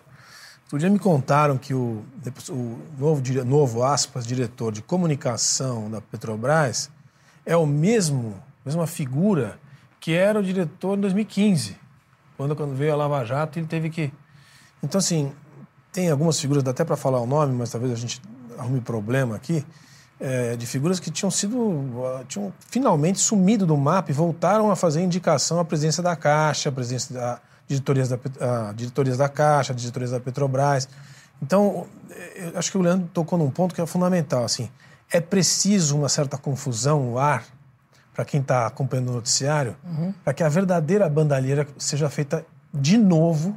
Isso que é o mais triste. De novo. O Brasil voltou. Com os mesmos termos, com as mesmas pessoas em alguns casos nas mesmas cadeiras. Né? Você vê, por exemplo, Abreu e Lima sendo reeditada, ah, reedita um outro nome. Fala um outro, dá, dá um nome bonito para aquela, aquela desgraça. Não, ele pega o mesmo nome, resgata o mesmo projeto, ainda fala em política industrial, de conteúdo nacional, quer dizer, os mesmos termos, com as mesmas políticas. É um negócio. Você fala assim, não é possível que eu estou assistindo isso. Não deve ser de verdade. E é. E é. Manteiga o Manteiga virou ministro por acidente. Ele já era, na GV, conhecido como um professor de segundo escalão. E virou ministro e virou poderoso, não pode andar na rua. Então, assim, é, é, são muitos fatos sucessivos e muitos títulos, muitos programas repetidos. É, é realmente. É que o pessoal, Renato, é ruim de serviço. Os caras são ruins. E eles ganharam na loteria em 2022, porque eles estavam arruinados, não ia ter mais nem pão nem água. E voltaram e tem o Brasil na mão. Fizeram uma aliança com o judiciário. E esse vai ficar, como a gente já disse algumas vezes aqui, algumas figuras que estão ali, até os meus últimos dias, eles vão estar tá lá. Então, meu problema não é que esses programinhas de industrialização de 1960 ou essas figuras todas vão voltar. Porque isso aí todas as pessoas morrem, eu acho, pelo menos que devem também algumas outras morrer. Aliás, por sinal, hoje faleceu o ex-ministro é, Samuel Pinheiro Guimarães, que é uma das figuras também da política externa brasileira, desse grupo aí de dinossauros, né? É, então, assim, um dia as pessoas vão falecer, mas o nosso Supremo eu não sei quanto tempo vai durar. E se continuar com esse comportamento, assim, com essa, com essa aliança perversa que está construída, uhum é isso que dá aflição na gente, porque. Aí precisa do nosso Congresso, né, Luiz Felipe? Olha, esse ponto foi interessante porque é, hoje teve uma live do presidente Jair Bolsonaro na Jovem Pan. E o repórter perguntou o que, que, deve ser feito, quem que deve fazer alguma coisa, o que, que deve ser feito. E a resposta do presidente foi nítida: o Congresso precisa fazer. E é onde eu tenho dito, né, a ação tem que ser no Congresso mesmo, especificamente contra, não é a favor, não é para apoiar, não é para ajudar, é contra o centrão. É essa a ação que é necessária. Agora você fala assim, a ação de quem? Quem que precisa fazer alguma coisa contra o centrão no Congresso? É os deputados da oposição? Nós já fazemos isso. Nós já fazemos esse tipo de, malabarismo lá dentro, uhum. mas estamos lidando com iguais. Mais uma vez aqui, é a população tem que fazer ação contra, entender quem é o centrão, ponto número um, e depois pontar o dedo para aquele centrão que foi eleito anti-PT, anti-esquerda, e falar assim: você está traindo o voto do seu eleitor, que esperava mais de você para se colocar como representante do povo e reerguer o Congresso. Nós não temos Congresso, isso aqui é verdade. O Congresso no, em 2023 foi completamente rifado. Então, e quem é que está no comando dessa rifa? O Centrão que está no comando dessa rifa. Deixar bem claro aqui, é o presidente de Câmara e o presidente de Senado. Líderes do Centrão. É esses que precisam ser é, é, contaminados com a opinião pública, para começar a responder aos seus eleitores, aos eleitores de todo o Brasil. Porque a sua omissão está tá, tá, tá resultando em não termos um Congresso. Agora, só para comentar aqui essa questão do, do, do Manteiga na Vale, só para dar um. E, e, reação de mercado. Bom, manteiga na Vale é o equivalente de você colocar alguém lá para gerar prejuízo e depois gerenciar rombo. É para isso. E eu acho que toda a métrica do governo, de todos aqueles que ocupam o governo, eu não conheço nenhum ali que tem algum brilho na parte econômica, de mercado, de finanças, contabilidade. Eu não vejo nada. O olho não brilha, uhum. é, não tem eco com relação a, essa, a, essa, a essas disciplinas. Então, o que acontece? Nomear manteiga, coisa, para eles é natural colocar um desqualificado no comando de uma grande empresa. Né? Agora, eu, no que eu estou vendo é que eles estão meio que na, na, na sanha de gerenciar o rombo. Não é equilibrar fiscalmente. É de gerenciar o rombo, ver quanto de rombo eu posso gerar até que o país entre em crise. Até uma, uma crise gerenciada. Eu acho que eu vejo essa cabeça ali. Né, de, de, tamanho de rombo. Uhum. Então, é, essa coisa de uma empresa dar lucro, ou uma empresa estar tá equilibrada, nada disso faz parte do mote de quem ocupa o governo hoje. Nada disso. Então, é, é, é, é, é razoável se esperar que esse governo está aí para gerenciar, criar e gerenciar a crise. Então, o que a gente está vendo é o normal deles. É rombos fiscais absolutos, é o endividamento já está mais alto que o da Argentina. Uhum. Então, você tem rombo, recorde, endividamento alto. Vamos manter os juros baixos? Faz sentido? Né? O risco o Brasil está aumentando, vai manter os juros baixos. Então, a próxima consequência natural é subir juros. Né? Eu acho que aí tem alguma coisa é, que a gente pode até indagar com relação a isso. Agora, com relação ao mercado, e aí o, o Ruschel está aqui presente, e ele pode atestar o que eu posso falar agora. O mercado, o, o tipo de dinheiro que entra para o Brasil para investir em bolsa, não é o bom dinheiro. É o capital especulativo. É o de risco. É o, não é o capital que vem, ah, vou aqui investir no Brasil como uma salvaguarda para os meus investimentos. Que nada. Ali tem um, um governo torto, que não entende nada, não gosta de mercado, por ele fechava a bolsa. Então, nesse sentido, é um alto risco você investir no Brasil. Qual é o capital que vem para cá? Capital especulativo. O segundo tipo de capital que vem é de fundos de governos que não têm compliance, que não têm transparência, uhum. que não têm governança. São ditaduras, são, é, por exemplo, fundos gerenciados aí por países como China, que vem fazer investimento, tomar posições em empresas aqui. Então você faz, poxa, então o Brasil, o mercado brasileiro está entregue ao capital especulativo e entregue a esse capital perigosíssimo, que é o capital político que vem para comprar empresas e depois talvez até dominar, estabelecer um, uma presença de dominância de mercado. Então, o capital certo, que é aquele capital que busca retorno, uhum. que é o capital de longo, prazo. Do, de longo prazo, dos aposentados, que querem ver rentabilidade constante, querem ver estabilidade, querem ver previsibilidade, esse capital não está vindo para o Brasil com esse governo, com essa gestão, a gente está vendo nitidamente. É impossível você fazer uma argumentação. Ah, vamos investir no Brasil, porque lá tem uma, uma boa perspectiva de crescimento sólido, estável, com um governo sério. Nada disso é o ecossistema é, para investimento nesse momento. Então, se o Leandro quiser corroborar com essa ideia. É, o, o Leandro vai poder falar, o, o, Ricardo Gomes também quer falar, o, o Lobauer também está na fila. Antes de passar para todos esses comentários adicionais. Eu queria mostrar um vídeo aqui do ministro de Minas e Energia, é, que defendeu ali o Lula, falou que não, que não tem nada disso de tentativa de interferência e que isso, na verdade, foi uma injustiça feita pela imprensa ao longo dessa semana e que isso jamais aconteceria. Vamos assistir aí o Silveira falando sobre isso. O presidente Lula tá, é presidente da República Federativa do Brasil pela terceira vez. Todos conhecem muito bem o perfil do presidente Lula. O presidente Lula nunca se disporia a fazer uma interferência direta numa empresa de capital aberto, listada em bolsa, uma corporation é, que tem a sua governança e a sua natureza jurídica que deve ser preservada, até porque o Brasil é um país que respeita contrato, um país que tem regulação estável. Nós temos dito isso o tempo todo. Bom, então, segundo o ministro, o presidente nunca faria uma intervenção numa empresa de capital aberto, listada em bolsa e tudo mais. Aí a gente foi obrigado a chamar o VAR. Chamamos aqui a nossa carta na manga. Por quê? Porque durante o governo Dilma, nós tivemos essa notícia aí em relação ao Santander. Vamos colocar na tela? O Santander diz em nota a clientes que a reeleição de Dilma pioraria a economia. Uma analista-chefe lá do banco, uma pessoa importante do Banco Santander, fez um relatório dizendo que se a Dilma fosse reeleita, existiria um risco muito grande da bolsa cair, dos juros subirem, do endividamento crescer, ou seja, ela praticamente cravou todos os cenários que aconteceriam com a reeleição da Dilma, que de fato foi o que aconteceu. É, esse relatório foi enviado para alguns clientes do banco na véspera das eleições e isso causou uma repercussão na época muito grande. Saiu na imprensa, como nesse print aí que a gente trouxe.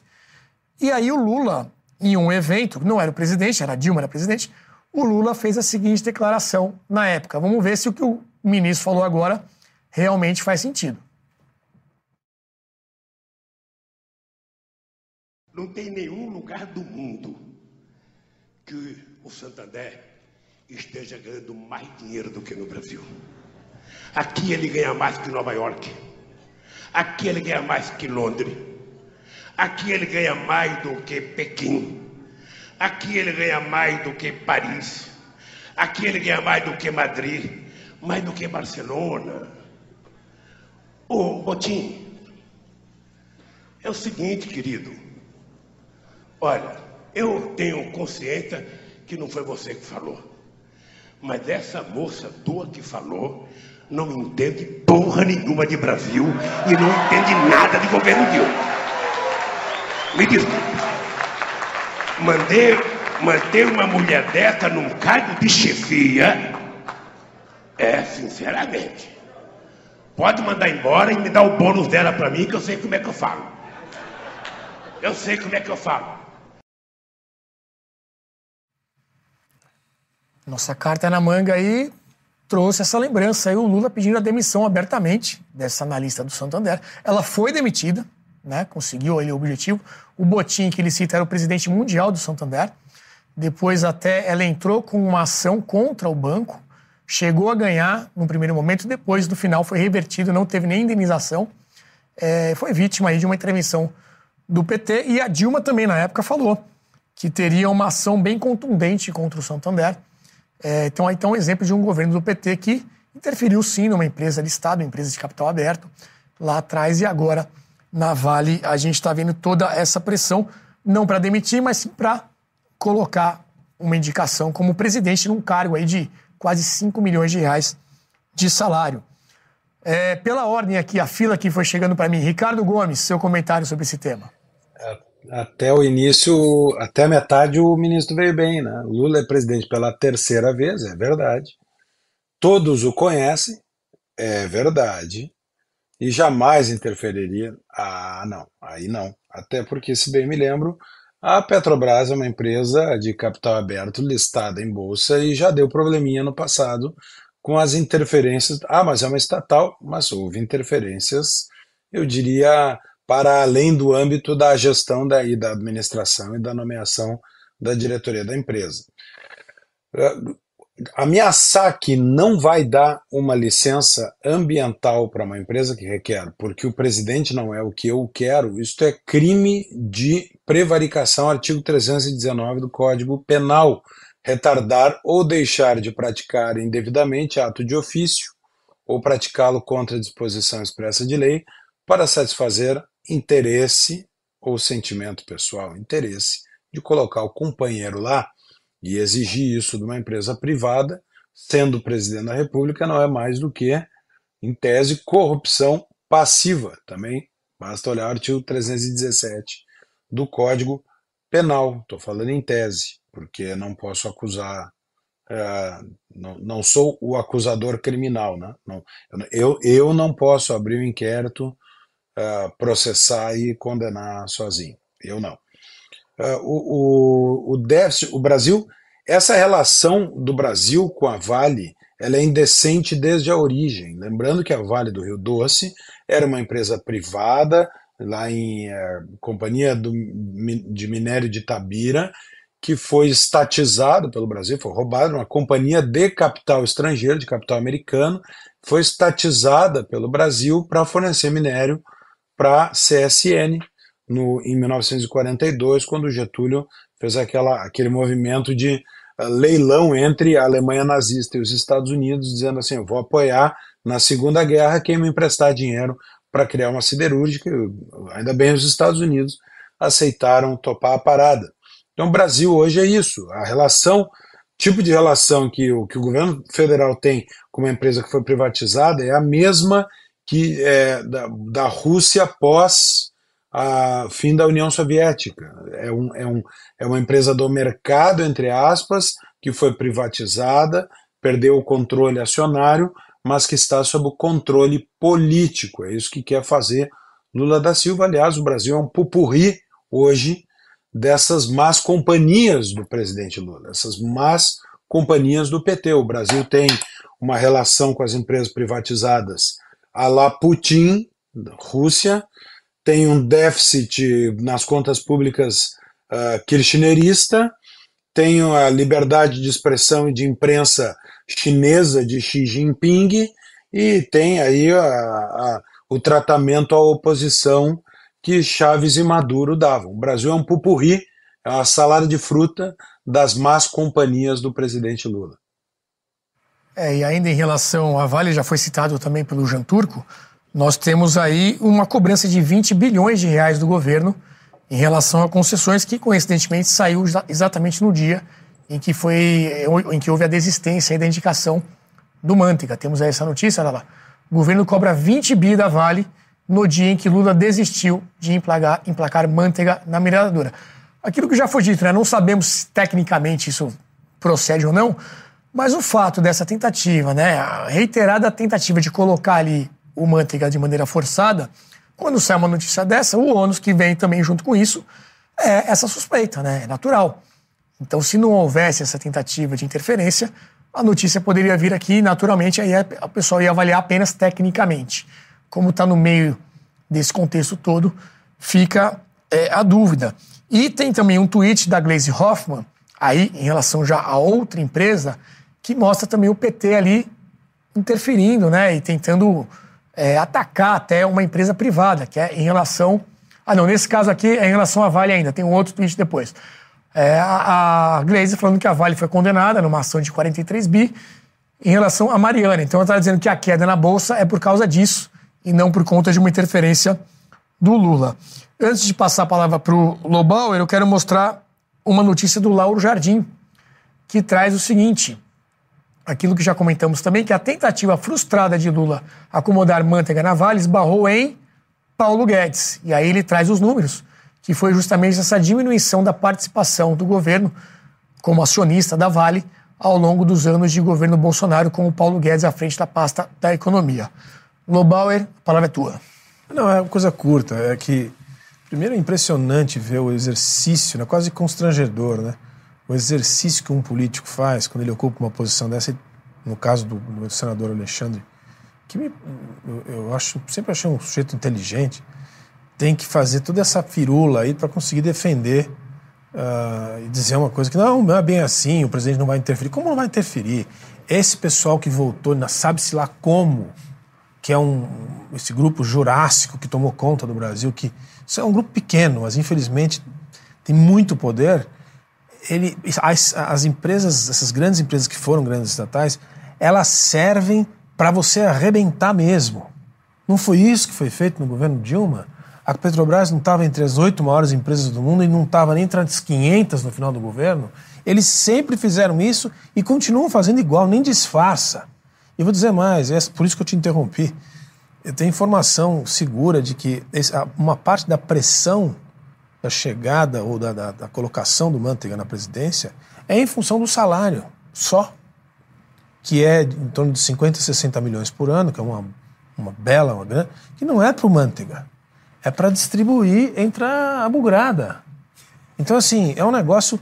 A, a, o nível de mediocridade, de mentalidade sindical desse grupo, que já deveria ter sumido da história do Brasil, é esse, sempre foi. E nós estamos em 2024 eles estão de volta com toda a sua genialidade. É, teve um outro caso de tentativa de interferência no, no Banco Central, né? Ali para tentar Correio, baixar, baixar o juro na marra. Correio, Caixa, Banco Central, onde você quiser. Daqui a pouco eles vão trocar também o presidente, vamos ver o que, que vai vir no lugar do Roberto Campos Neto. É, pela ordem agora também, Leandro Ruschel, para você comentar esse caso todo e a gente fecha com o Jean Turco para seguir com a nossa pauta.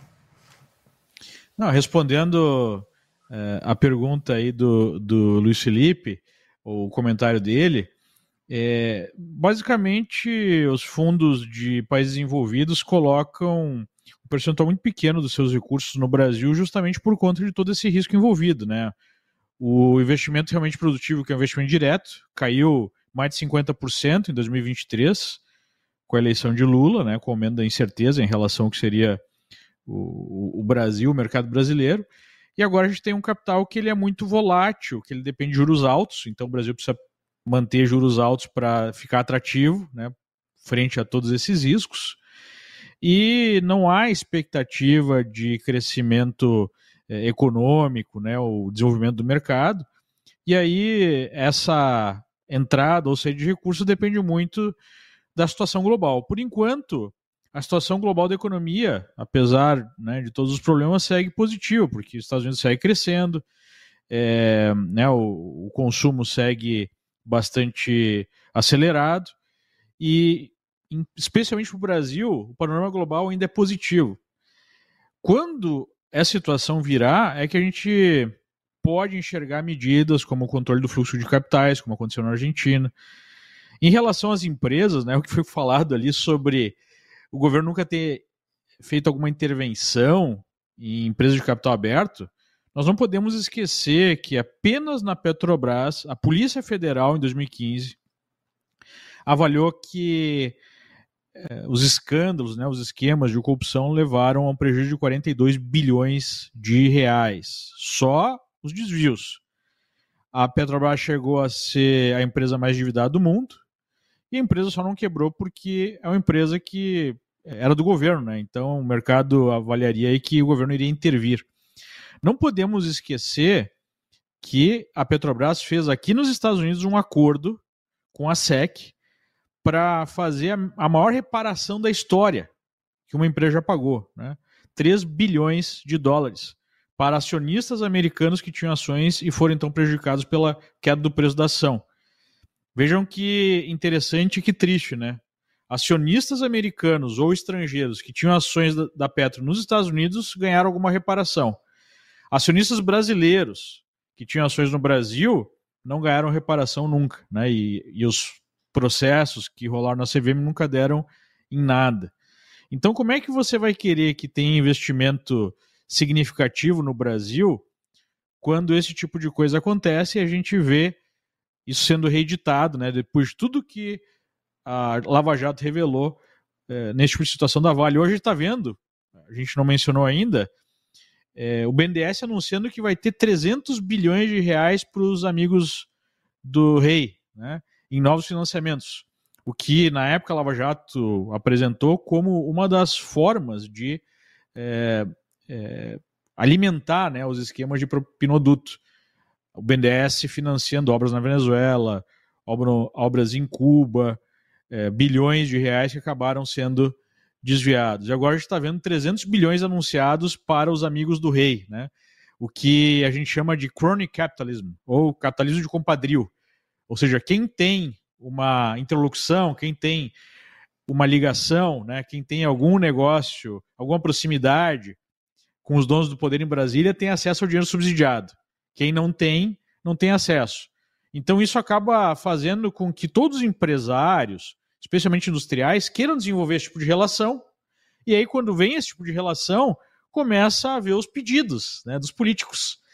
Então, é, esse tipo de, de sistema, obviamente, não dá certo. Ele incentiva né, é, a falta de competição, ele premia quem é menos eficiente, porque, ah, não, preciso dessa grana aí subsidiada, porque senão não consigo concorrer no mercado. Então vai gerando uma série de incentivos nefastos que vão produzindo uma ineficiência da economia, ou seja, vão deixando o país mais pobre. A gente já sabe disso, todo mundo sabe disso. Então por que, que a gente está refazendo isso? Né? É, é, realmente é, é, realmente muito triste ver o que está acontecendo e a gente está simplesmente reeditando os piores erros, os piores crimes novamente. Pois é, Jean Turco, os velhos erros novamente, será que é sem querer? Será que eles sabem? Qual é a tua análise aí para a gente ver esse filme repetido? Acho que sabem mesmo. Leandro roubou muito minhas palavras, queria comentar muito do que ele falou. Exatamente assim, o investimento estrangeiro direto já está diminuindo. Já teve em 2023 essa inflexão que ele mesmo, que Leandro estava comentando. Por quê? Essencialmente porque tudo que o ministro falou naquela entrevista, que na verdade foi mais uma stand-up, que se foi de rir mesmo, né? O Brasil, Lula não intervém nas empresas.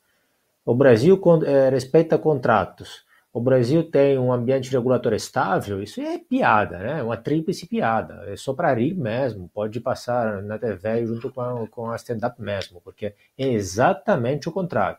Ao ponto que os investidores sabem e não investem.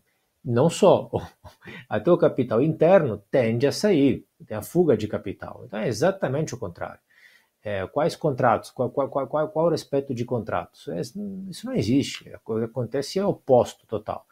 E nós estamos vendo isso na Vale agora. E isso sim é grave, não é normal, não acontece. E eu chamo a atenção sobre um ponto sobre o qual que, que friso muitas vezes que isso acontece porque essa não é uma esquerda normal, não é uma esquerda legítima, não é uma esquerda social-democrata que toma banho, civilizada, moderna, democrática. É um grupo de gente autoritária, que tem um histórico autoritário de vida e que tem uma ideologia autoritária. Isso não é normal.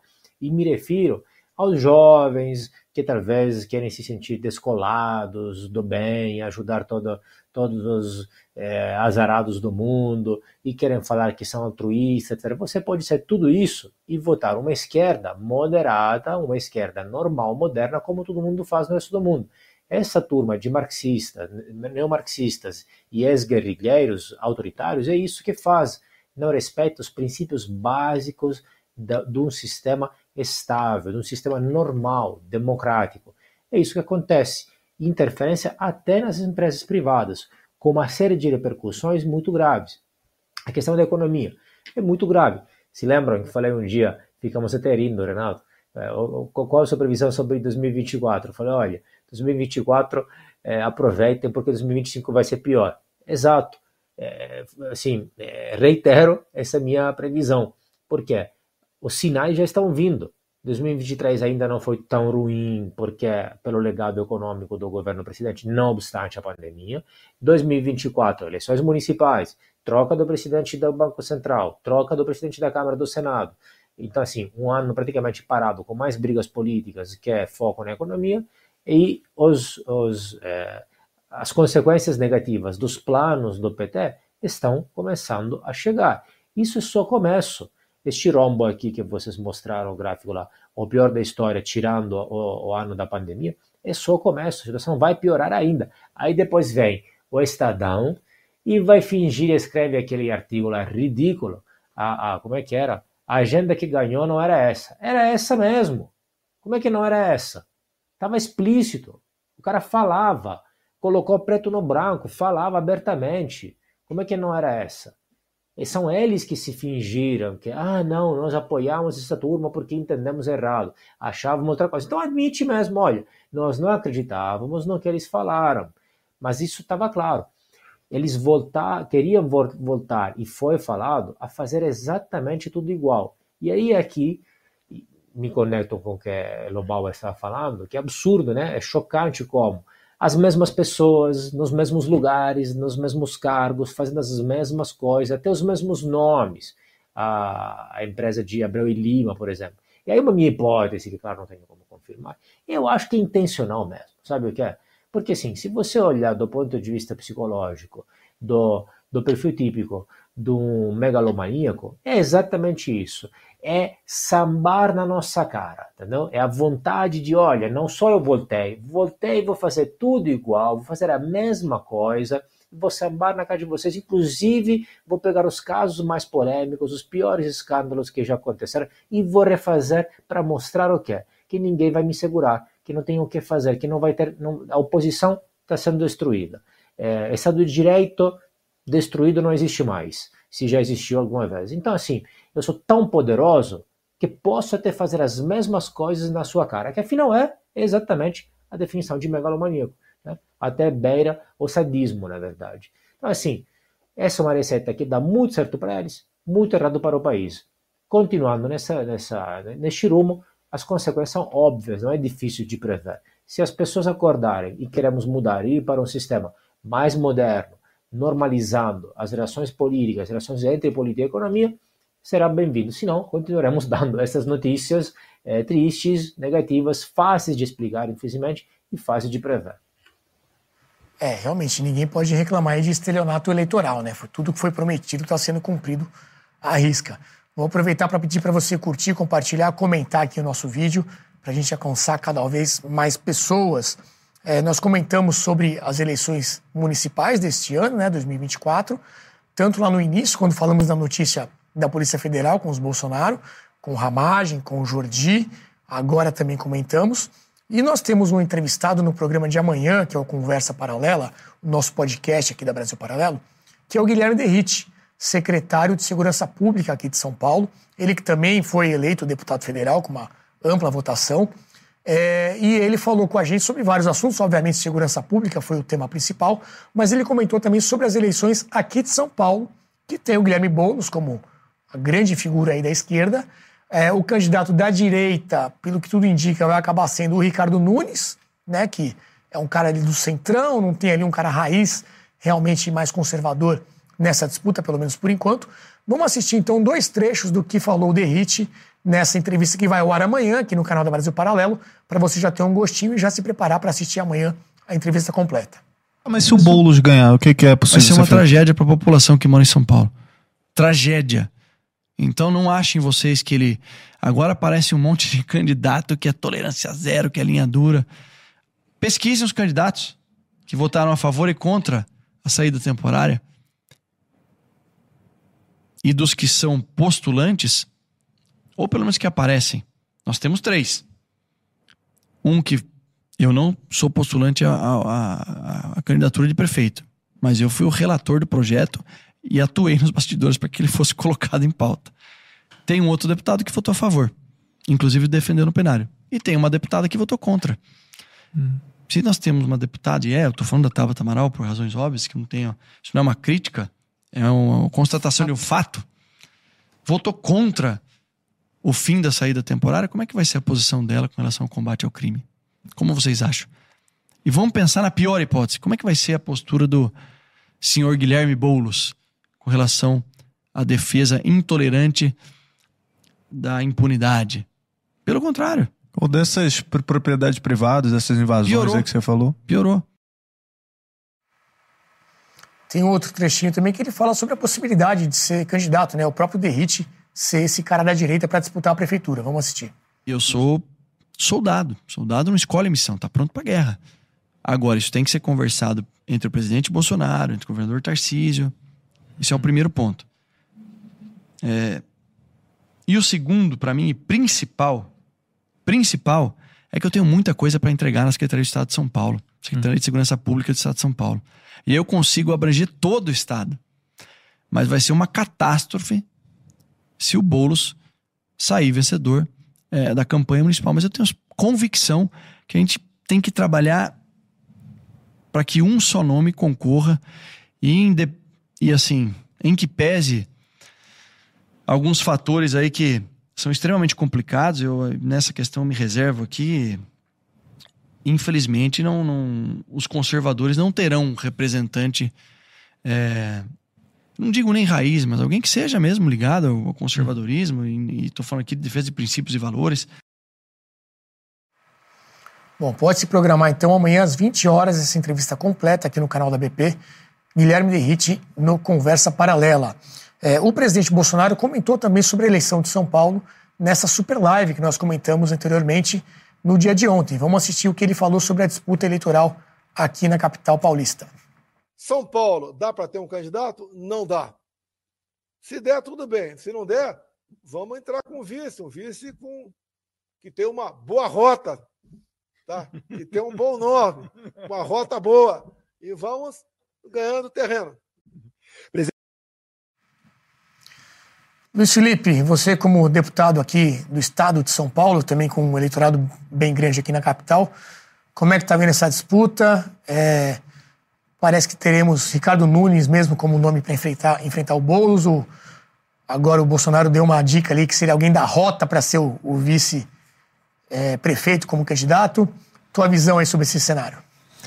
Olha, seria muito interessante que o PL adotasse até um projeto que eu propus na Câmara de fazer prévias, de fazer, fazer o partido selecionar de baixo para cima quem é que deve ser o candidato. Né? Esse sistema de prévias, alguns partidos da esquerda têm. E, de fato, você legitima as escolhas e, e, e mobiliza a militância para encarar o novo pleito com uma legitimidade total. Acho que o PMDB faz isso, o PT faz isso. Do lado centro-direita, nenhum partido faz. Os partidos do centrão, nenhum faz. Todos são por nomeação. Então eu gostaria de ter realmente um partido que fizesse prévias para que se determinasse o nosso candidato. Aceitar o eu desconheço do Nunes, não, não, não posso fazer um juízo de, de valor aqui com relação à personalidade dele. O que eu escuto não é coisas que me soam positivas para São Paulo e também como sendo um representante do que, que é o movimento que o Brasil está passando agora nesse momento, desse movimento, dessa onda conservadora que está crescendo e cada vez mais se torna mais consciente. Então ele certamente não é esse candidato. Então seria muito interessante para o partido fazer essa prévia. É, temos uma disputa muito interessante aí. É, você tem um, um, um candidato que fazia invasão de propriedade privada, criminoso, na minha opinião. Se você for colocar no meu dicionário, isso chama-se crime. Você violar propriedade privada, invadir propriedade privada. Se você fazer destruição de propriedade pública e privada, cerceamento de direito de ir e vir de pessoas. Isso chama-se crime no meu dicionário. Então é um crime, mais um criminoso que estão querendo colocar com mão no terceiro maior orçamento. Então, o sistema produzindo isso, na minha opinião, a gente tem que ter uma base eleitoral muito forte, muito coesa, para fazer frente ao candidato do sistema. Então, nada melhor do que um partido que faça prévia. Então, o PL não está fazendo prévia, está fazendo é, uma acomodação pragmática de quem tem a caneta, infelizmente, isso é um, é um fator que a gente também precisa debelar como sistema. Quem tem a caneta no sistema político tem uma vantagem monumental contra quem surge de fora para tentar buscar um espaço dentro do sistema, para poder talvez mudar o sistema. E, então você vê que o sistema está blindado para quem com, com esse tipo de, de comportamento político. Então, todos aqueles que têm o sistema, automaticamente, ah, então vamos fazer uma composição com ele ali, porque ele está com a caneta, caneta do orçamento.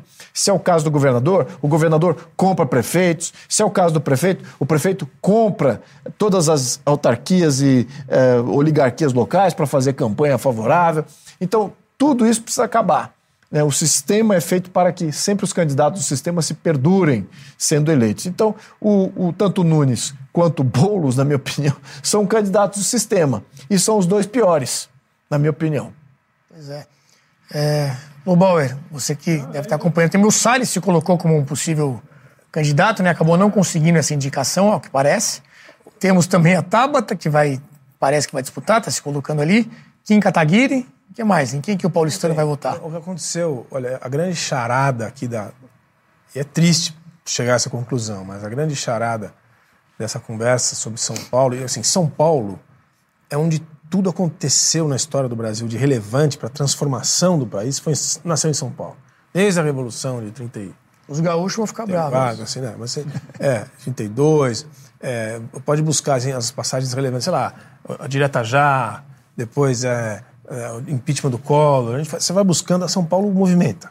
Tinha que acontecer agora, era alguma coisa em São Paulo. Era o momento perfeito para São Paulo mostrar ao país o que é o Brasil, quais são as tendências de, de renovação, etc. O que, que aconteceu? O PSD e um dos. PSD do Kassab. Um dos magos da política brasileira, que é o Gilberto Kassab, conseguiu ganhar o governo de São Paulo com Tarcísio e se aliar ao governo Lula. Olha o que aconteceu em 2022. São Paulo, em tese, está na mão de uma figura ou no comando de uma figura política que está com o pé em cada canoa. Isso fez com que a, a cidade fosse cooptada por, mesmo, por mesma liderança. E o PL, ao meu ver, adotou muito rápido, que nem o DeSantis, desistiu muito rápido. não fez um jogo de político de buscar uma alternativa. O Salles era um candidato importante, o Luiz era um candidato importante. Prévias, ou. Espera um pouco. Não, a liderança, Aldemara, onde me consta, da Costa Neto, decidiu rapidamente tomar uma decisão e o Bolsonaro foi refém desse movimento. Nós não temos um candidato de direita em São Paulo. Tem a Marina Helena pelo Partido Novo, que ainda é muito jovem, desconhecida do mercado, talvez consiga aí, mas a Tabata, que pelo amor de Deus, vai fazer, em tese, espero estar enganado, mas não vou, não estou, vai fazer o papel que a Simone Tebet fez na eleição federal. Vai fazer 5, 6% e vai entregar de bandeja para o Boulos. Então, por favor, Tabata, não faça isso. Né?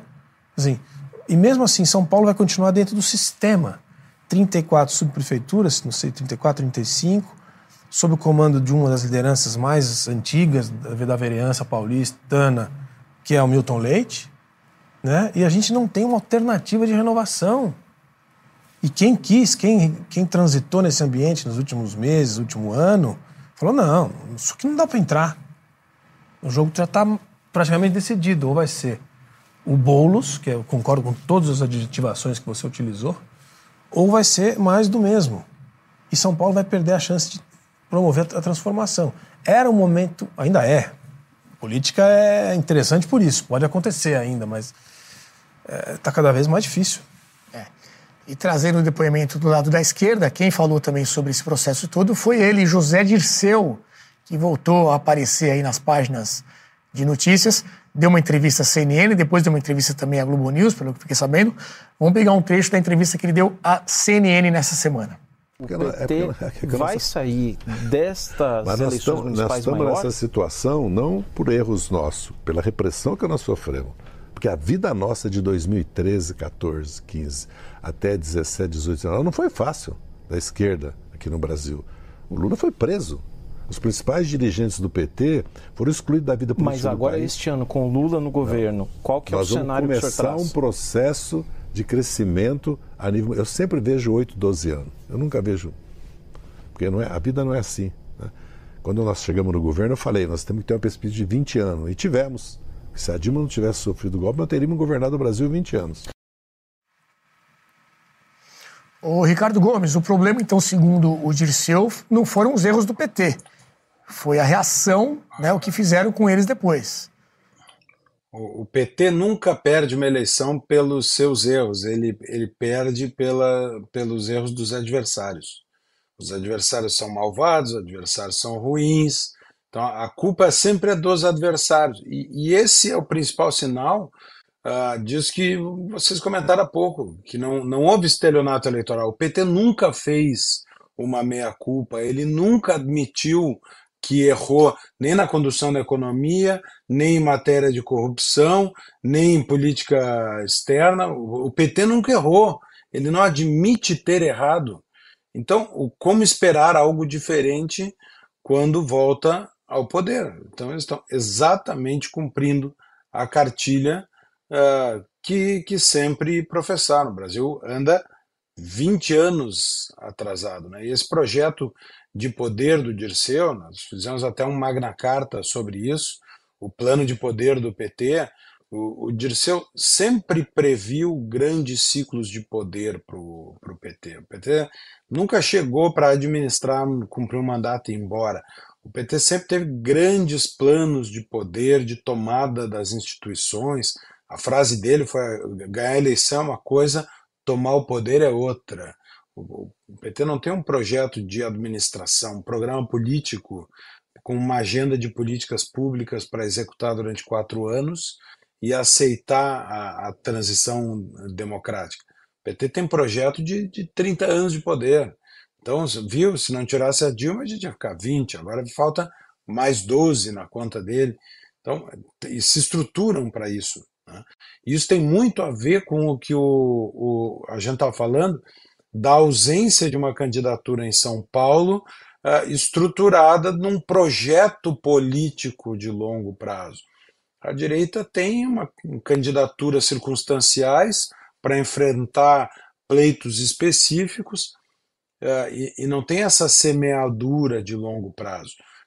Qualquer, qualquer um de nós que, que viveu uma realidade política estudantil, sabe que a, a política estudantil é dominada pela esquerda e é um, um celeiro ali, uma, uma canteira, como diriam da, os, os, argentinos, das categorias de base dos, dos clubes de futebol. É categoria de base, estão formando gente, estão preparando gente. Ao, ao, ao, passo em que esse processo de formação de lideranças políticas mais uh, liberais ou conservadoras, vamos, vamos chamar de direita, é um processo relativamente novo. Agora, São Paulo, uh, vão me perdoar, é, eu sempre, claro que prefiro o candidato que pense parecido comigo. Agora, a missão número um é evitar bolos. O desastre que seria para o Brasil que a prefeitura de São Paulo caísse na mão de uma figura como como Boulos, inclusive como sinal político para as próximas eleições, o tipo de, de poder, o tamanho de orçamento uh, que, a que tem acesso o prefeito de São Paulo, uh, potencializa a capacidade eleitoral da esquerda dali para frente. Então, a, a, missão fundamental é evitar bolos. Lamentavelmente, não há, ao que tudo indica, não haverá uma candidatura uh, de, de direita, né? Mas, mas, lembrando, São Paulo é o berço do, do, do PSDB, né? São Paulo é acostumada com uma linha dessa esquerda, esquerda democrática, né? social-democrata. Então, tem, tem um avanço sim, ele é, ele é tímido, acho que também uh, é o momento de apostar na força de uma composição política, de um compromisso político, já que Uh, Nunes ele, ele pede apoio da direita, de Bolsonaro, do PL. Uh, ah, é hora também de, de obter compromissos políticos programáticos, que é uma coisa que o Brasil também faz pouco. Né? O Brasil faz compromisso político por, por cargo, por espaço, e não compromisso político por programa. Então é hora também dessa direita uh, mostrar maturidade política na construção de uma coalizão e obter de Ricardo Nunes um, um, projeto mais liberal, conservador para São Paulo do que uh, Nunes faria sozinho se não tivesse o apoio da direita. Pois é, vamos acompanhar importantes eleições aí pelo Brasil todo. E uma outra eleição que também haverá em breve é a eleição na Venezuela. Venezuela que já foi colocada como exemplo de democracia pelo nosso presidente. Nós temos duas notícias da Gazeta do Povo que trazem um pouco de como é que está essa situação lá nos nossos vizinhos aqui na América do Sul. Vamos olhar o que traz a Gazeta do Povo? Pode colocar na tela toda? Supremo Tribunal da Venezuela confirma inabilitação de Maria Corina Machado, a candidata da oposição. Está inelegível a principal candidata da oposição lá na Venezuela. Depois, a Gazeta também traz o seguinte: o porta-voz da Venezuela, do atual governo, acusa a oposição de planejar um golpe de Estado notícia que está se tornando cada vez mais comum né, em vários locais do mundo. Aí eu vou perguntar para o Leandro Ruschel, diante dessas duas notícias, Leandro, você acha que a Venezuela está virando o Brasil, pelo menos nesse, nesse aspecto aí?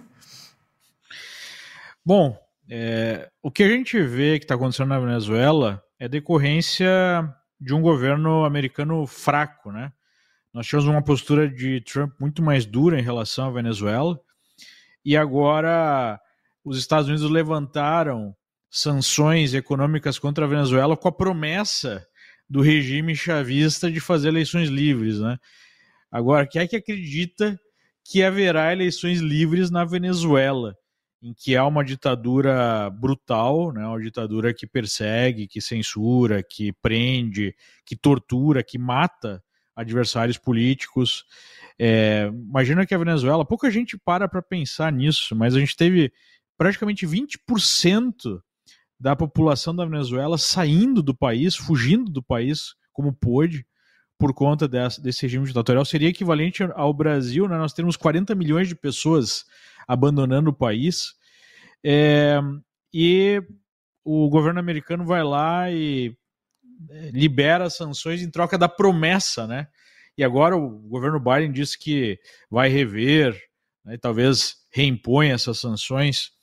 A verdade é que o que o regime lá quer é uma eleição de fase de conta para é, passar a ideia para a comunidade internacional que existe novamente democracia. Né? E nós não podemos esquecer que o regime venezuelano só existe pela ajuda determinante, só foi criado e permaneceu né, de pé com a ajuda determinante do Foro de São Paulo. Foro de São Paulo, criado por Lula e por Fidel Castro. Sistematicamente o PT apoiou, o PT nunca fez nenhum tipo de condenação do regime, mesmo quando até mesmo a ONU, né, que é um antro de esquerdistas, é, reconheceu que se trata de um estado de exceção, que se trata de uma ditadura brutal que cometeu crimes contra a humanidade.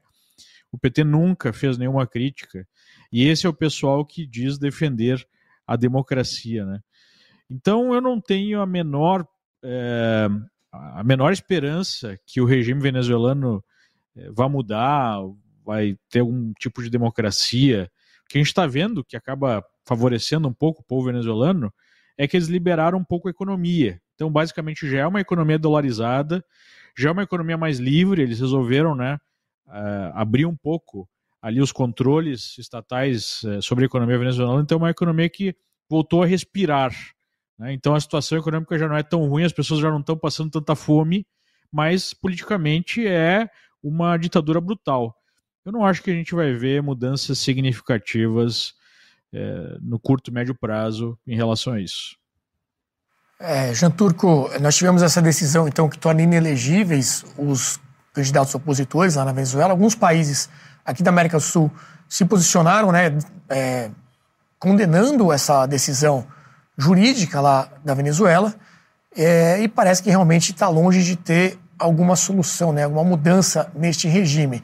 Houve algumas concessões, o Maduro até fez um vídeo ali com uma urna eletrônica que imprime um comprovante do voto que cai dentro da urna, até fez referência ao Brasil, né, dizendo que alguns países não têm esse sistema, mas na prática é muito difícil que a gente tenha alguma mudança. Como é que você está vendo a situação? Lembrando que a Venezuela teve aquele caso também de possível invasão na Guiana. Esse assunto saiu um pouco da pauta, mas permanece também isso no ar por lá. Pois é, é, bom, a Venezuela é uma ditadura. Como funcionam as ditaduras de forma geral e nesta questão das eleições?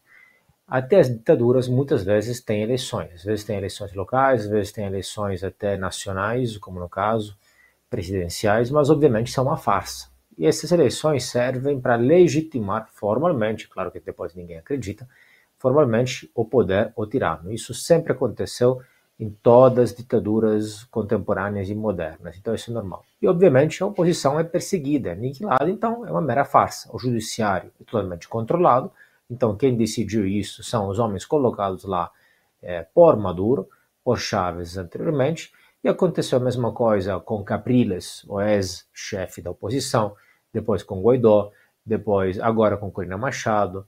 Eles são, de uma forma ou de uma outra, eliminados, é, se não fisicamente, Capriles foi preso, é, mas são eliminados do jogo político. Isso acontece nas ditaduras.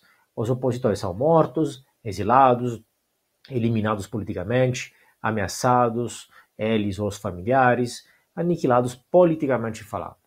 Então, já há é, observadores internacionais em todas as eleições venezuelanas e os observadores é, internacionais declaram, alegam que as eleições são uma farsa na Venezuela, que não tem eleições livres, limpas, transparentes, abertas, etc. Então, até do ponto de vista técnico, como muito bem estava lembrando, lembrando Leandro, uh, as organizações internacionais já concordam sobre isso. Então, Lula e outros extremistas podem ficar à vontade de definir aquilo de democracia e tal, mas não é. Isso não é opinião. É, os, os rankings internacionais de democracia, existem vários, todos eles colocam a Venezuela como uma ditadura. Outra questão importante é lembrar, exato, está lá graças ao importantíssimo ajuda, a importantíssima ajuda do Foro de São Paulo e também de outras potências internacionais. China, Rússia, eh, Irã, ajuda Venezuela, por quê? Em função anti-Estados Unidos. Há um jogo geopolítico. Então, muito bem lembrou Leandro que é, Biden tirou as sanções da Venezuela para, em, em troca de uma promessa para é, exportar para os Estados Unidos o petróleo, porque durante a guerra, agora com a guerra Ucrânia Rússia, etc. E tal, eh, Estados Unidos temem não conseguir importar petróleo. Mas também a Rússia envia tropas e, e armas para, para a Venezuela. A China também já enviou dinheiro para, para a Venezuela. Além disso, tem toda uma rede internacional de narcotráfico. Hoje, a Venezuela é um narcoestado. Grande parte do dinheiro do PIB oficial e não oficial da Venezuela advém do narcotráfico, assim como já foi e é para a Colômbia, assim como já foi para Cuba, de Fidel Castro, que emprestou e alugou por décadas a ilha de Cuba, a prisão de Ilha de Cuba para os cartéis de droga da, da, colombianos, e hoje a mesma coisa acontece com a Venezuela.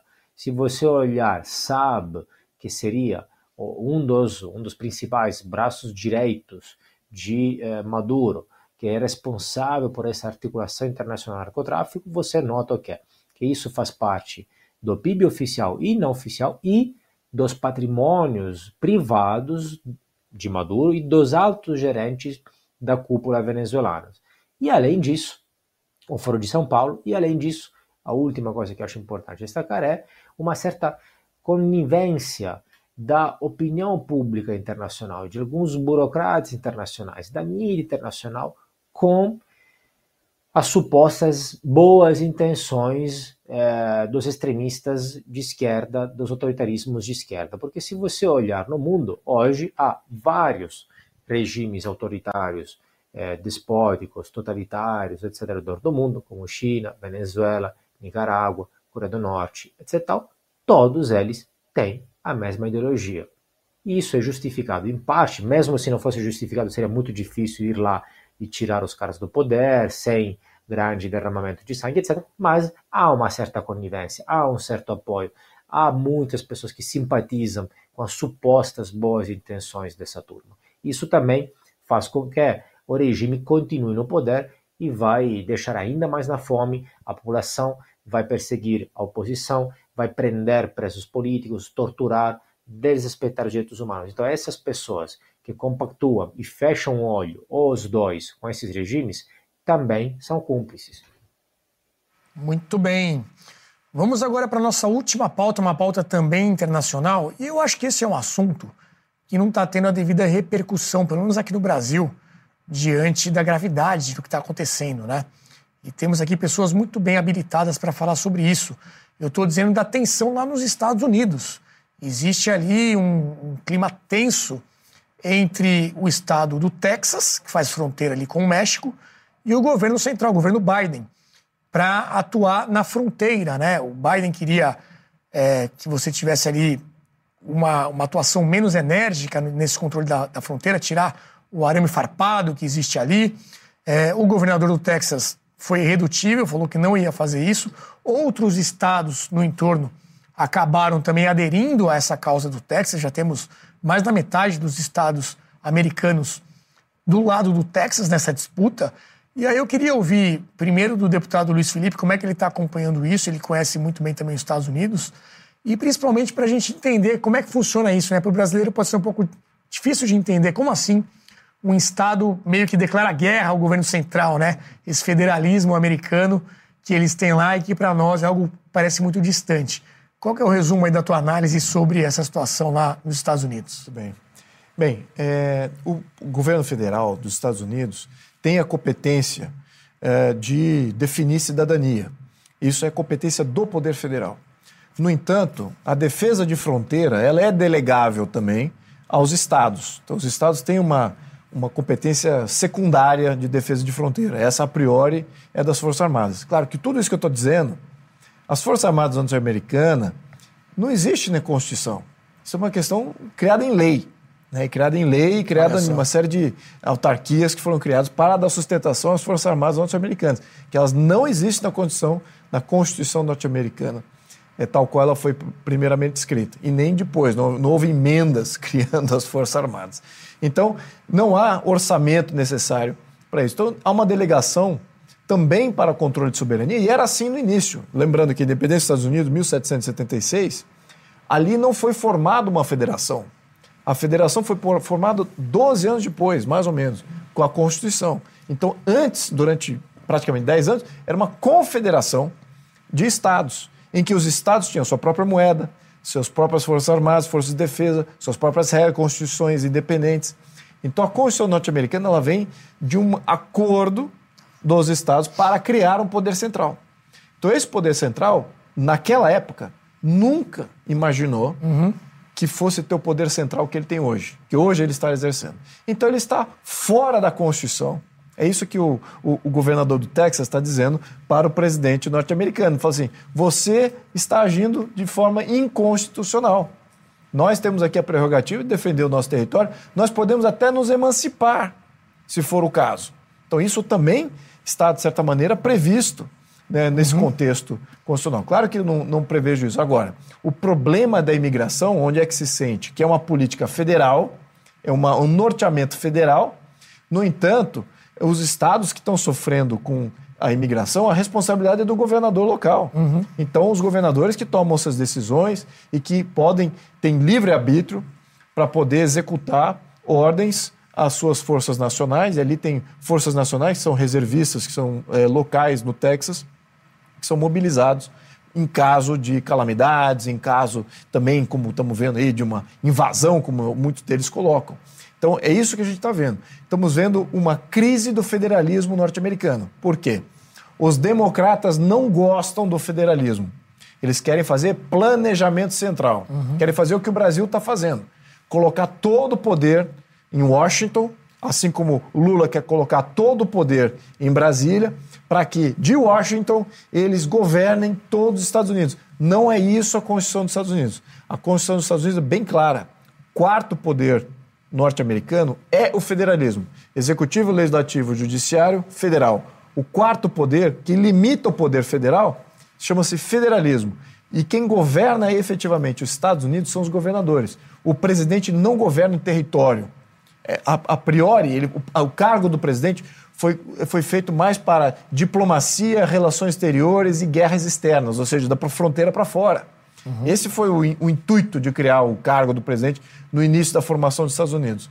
Então, o que o, o governador do Texas está fazendo tem toda a legitimidade. E vários governadores de estado que pensam da mesma maneira, pensam de uma maneira efetivamente federalista, eles estão vindo ao encontro do governador de Texas e formando aí um grande frente para defender a Constituição norte-americana e as prerrogativas do governador de estado. Então, é isso, em sumo, que está acontecendo. Então, eu também acredito no federalismo, acho que é de suma importância que aqui no Brasil tenhamos um federalismo de fato. Nós estamos vendo com essas reformas tributárias que passaram no ano passado, nós estamos criando um Estado unitário uhum. que já estava insinuado na nossa Constituição de 88. Lembrando que a primeira Constituição federalista do Brasil foi 1891. Só que desde então a autonomia dos estados do Brasil nunca de fato aconteceu. Houve oligarquias que tomaram conta do poder uhum. central e é esse o modelo que a gente vê até hoje. Só que com o atual governo, eles querem centralizar ainda mais para praticamente erradicar o poder local, que são rivais políticos das suas políticas públicas que eles querem comandar, manos militares do centro para fora. Temos que evitar isso a todo custo. Pois é. Vamos ouvir agora o relato de quem está lá. Leandro Ruschel, que está na Flórida, né? E está acompanhando de perto. E essa questão migratória também deve ter um peso muito grande na eleição desse ano, né? Que vai ter ali a tentativa de reeleição do Biden. O Trump, ao que tudo indica, será o candidato republicano. Como é que você tem acompanhado tudo aí, Leandro? Bom, eu vou tentar fazer uma síntese aqui, porque esse é um assunto tão complexo e longo que a gente podia ficar o programa inteiro falando só nisso.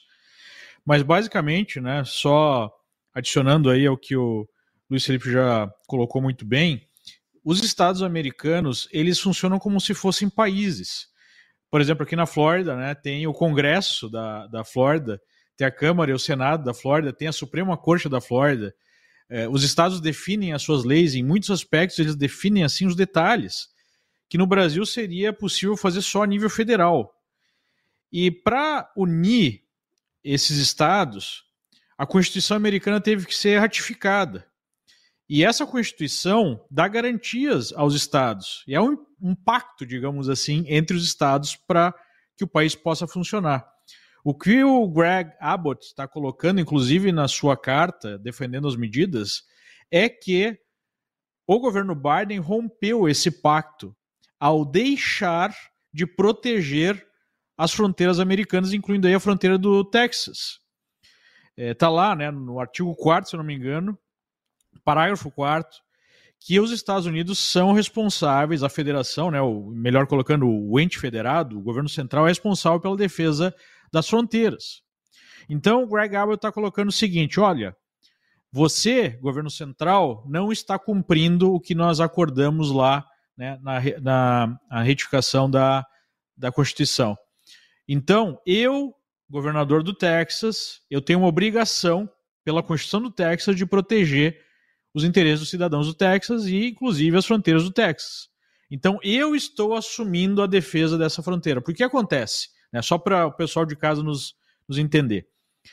É, o governo Biden modificou a forma de lidar com a imigração ilegal. Né? Eles fizeram duas coisas. Eles acabaram com duas políticas que o Trump havia adotado. Primeiro, é, a política do Stay in Texas.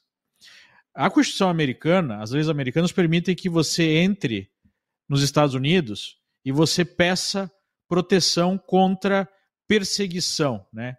o chamado asilo. Então, se você teme pela sua vida no seu país de origem, se você está sendo perseguido politicamente por algum motivo, os Estados Unidos dão asilo. Mas o governo Trump adotou a seguinte política: ok, a gente vai ouvir o teu caso aqui de asilo, mas você vai esperar lá no Texas a gente decidir se você tem direito ao asilo ou não. Porque, inclusive, a legislação internacional diz que quando você entra num país, o primeiro país que você entra saindo do seu país é o país que você deve pedir asilo. E não pedir para um terceiro país. Né? Porque a maioria dessas pessoas não estão, de fato, correndo risco né, e tem direito ao asilo. Estão usando isso como uma desculpa para entrar no país ilegalmente. Então, o fato de deixar as pessoas no no, no México para avaliar esse pedido já desincentivou a imigração em 90%. Segundo, o governo Trump detinha essas pessoas e esperava até a decisão, se o cara realmente entrou, já está dentro dos Estados Unidos, a decisão de uma acordo de imigração para ver se ele tinha direito do asilo ou não. Ou seja, o sujeito não era solto nos Estados Unidos como o Biden está fazendo. Ele ficava preso. Então isso desincentivava a entrada nos Estados Unidos, porque se você tem que esperar anos né, até a decisão lá do asilo, você não vai entrar se de fato você não tem um pedido de asilo real. Né? O que o Biden está fazendo é pegar esse pessoal, a guarda da fronteira virou uma guarda que, na verdade, simplesmente pega, cadastra essa pessoa e larga, essa pessoa recebe uma cartinha que vai ter que comparecer uma corte migratória lá em 2031 pelo volume, né? São 7 milhões de pessoas que já entraram durante a administração Biden ilegalmente e não vai aparecer nunca. Ainda ganha um celular, ganha um dinheirinho, né? E é solto nos Estados Unidos. Então, obviamente que isso é um incentivo para trazer mais gente. Agora, por que que o governo Biden ou os democratas, porque não dá para falar em governo Biden, né? O Biden já tem problemas sérios de saúde, não tem, não consegue nem mais ler um teleprompter, né? Tem claro estado aí é, de é, degradação mental, né? É, por que, que os democratas querem fazer isso? Eles querem importar eleitorado. Eles acreditam que vão colocar um monte de legal para dentro. Em algum momento eles vão ter maioria no Congresso para passar uma nova lei migratória que anistie esses crimes de entrada ilegal. E aí, da noite para o dia, eles têm milhões a mais de eleitores. Esse é o plano. Né? E obviamente que esse é um plano de destruição dos Estados Unidos de dentro para fora, porque você não tem mais um país se você não tem fronteira, se você não tem controle. 7 milhões de pessoas é muita gente em três anos. Então, esse é o plano dos democratas. A esquerda, em qualquer lugar do mundo, né, trabalha a, a, fim de alimentar o seu projeto de poder. O projeto de poder é esse. E hoje saiu algo que é uma, é, uma polêmica ou uma, um escândalo de grandes proporções a ONU ajuda a financiar esses imigrantes ilegais. Mais de 300 e poucos milhões de dólares da própria ONU para ajudar essas pessoas a imigrarem para os Estados Unidos, em conjunto com várias, várias ONGs que são ligadas à esquerda, que facilitam a ida de pessoas para os Estados Unidos. Ou seja, é aquele plano dos globalistas, né? Vamos enfraquecer os Estados Unidos para é, a esquerda americana entregar a soberania americana para é, essas elites globalistas, para esses órgãos multilaterais. Né? Então, obviamente, que a direita está indignada, só que agora, aí vem a questão que você falou, o eleitorado de esquerda talvez seja o fiel da balança no curto prazo, porque esses ilegais estão indo para Chicago, estão indo para Nova York, estão indo lá para a Califórnia, e está gerando uma situação de crise humanitária. Em Nova York, as pessoas estão na rua, é, estão lá é, defecando nas ruas de Nova York, estão tirando alunos de escolas públicas para colocar esses imigrantes, e aí essas mães estão lá protestando. E saiu uma pesquisa ontem da CBS que mostra que 62% do eleitorado americano é favorável à política mais dura de imigração. Por quê? Porque, novamente, né, é muito bonito é, ficar é, fazendo discurso né, de manter portas abertas para esses imigrantes ilegais, só que agora está doendo o sapato desses mesmos eleitores que aprovaram essas políticas. Então agora todo mundo está ficando contra. E os republicanos, por questão ideológica de ser contra essa imigração ilegal e por oportunidade eleitoral, já que o eleitorado está a favor de medidas mais duras, querem criar, é, querem colocar né, essa situação como o principal debate para as eleições presidenciais. Né? Então, basicamente, é isso que está acontecendo por aqui. Muito bom, belo contexto aí, belo resumo de toda a situação lá, né? Como eu disse, esse caso não está tendo tanta repercussão aqui no país, ainda mais com tantas notícias locais, né? Além, além disso. É, então é muito bom a gente ter aí o Leandro trazendo lá dos Estados Unidos essas informações. É, Ricardo Gomes, e algo até que o, o Leandro falou, né? Essa questão do federalismo e tudo mais. O próprio nome do país, né? São os Estados Unidos da América. Então, os estados, em tese, têm muito poder ao longo do tempo se foi se perdendo, mas a essência da Constituição americana é justamente esse poder local, né? É, começa ali na cidadezinha, vai crescendo, só depois é que o governo central entre em ação. Isso foi se perdendo ao longo do tempo? Foi. Inclusive, se você ler a, a, Declaração de Independência dos Estados Unidos, que é o, documento fundacional do país, começa em uma, uma declaração unânime dos 13 Estados Unidos da América, the 13 United States of America, ou seja, eram 13 estados, que eram as colônias, que se uniram na América. A, a, a soberania estava em cada um desses estados, e isso, parte disso sobrevive até hoje, uh, em, em bom grau os estados têm autonomia, né? o Luiz Felipe falou isso, para estabelecer a sua lei, o Leandro também. Ah, por exemplo, o porte de armas é regulado de forma diferente de estado para estado, ah, até a política criminal, não necessariamente ah, o código penal, mas a política criminal. Tem estados que escolheram não processar mais cri ah, criminosos por furto de, de pequeno valor, está acabando, por exemplo, com a Califórnia. E, e, mas a verdade é que esses governadores têm boa parte da, do que a gente considera a soberania né, para exercer localmente.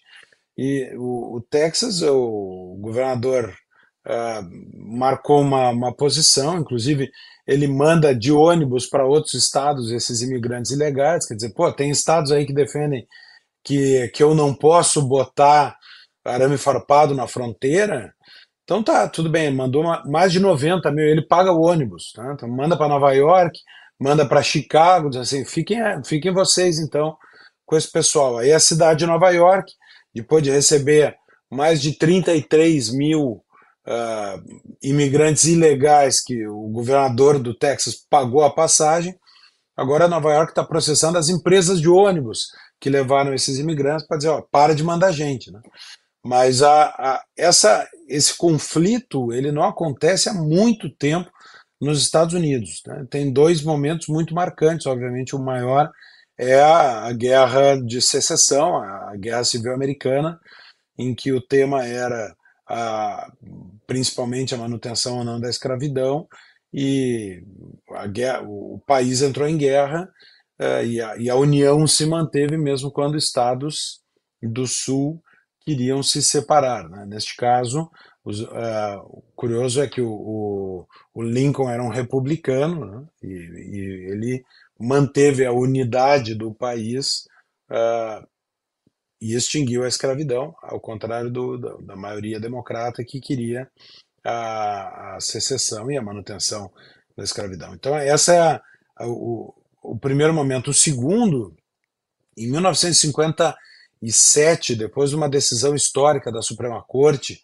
é, o, o, caso Brown, famoso, em que o, a Suprema Corte americana ela diz que os estados não podiam segregar alunos negros e brancos, não poderiam ter escolas apenas para negros uh, e apenas para brancos, obviamente, né? Então, uh, no Arkansas, uma, uma escola chamada Little Rock, o governador queria colocar, colocou a Guarda Civil, a Guarda Nacional, para evitar que os alunos negros pudessem entrar na escola de Little Rock e naquele caso o presidente era o Eisenhower. Eisenhower fez uma intervenção na Guarda eh, Nacional no estado do Arkansas, né, fez uma nacionalização, a federalização dessa guarda e para garantir então que esses alunos pudessem entrar e assistir. Então esse pode ser um caminho agora uh, para o Biden seria federalizar a guarda uh, Nacional do Texas que está levantando essas barreiras físicas, arame farpado, uh, para evitar o ingresso de ilegais. Mas isso, primeiro, requereria que o Biden tivesse força suficiente para enfrentar o governador do Texas. Segundo, agravaria ainda mais uma crise de imigração que o Leandro já falou. Os números são assustadores, é, é o recorde histórico de imigrantes ilegais entrando nos Estados Unidos sacrificaria ainda mais essa questão eleitoral, ou seja, os democratas estão trocando ah, voto no presente pela aposta de ter um voto do imigrante no futuro.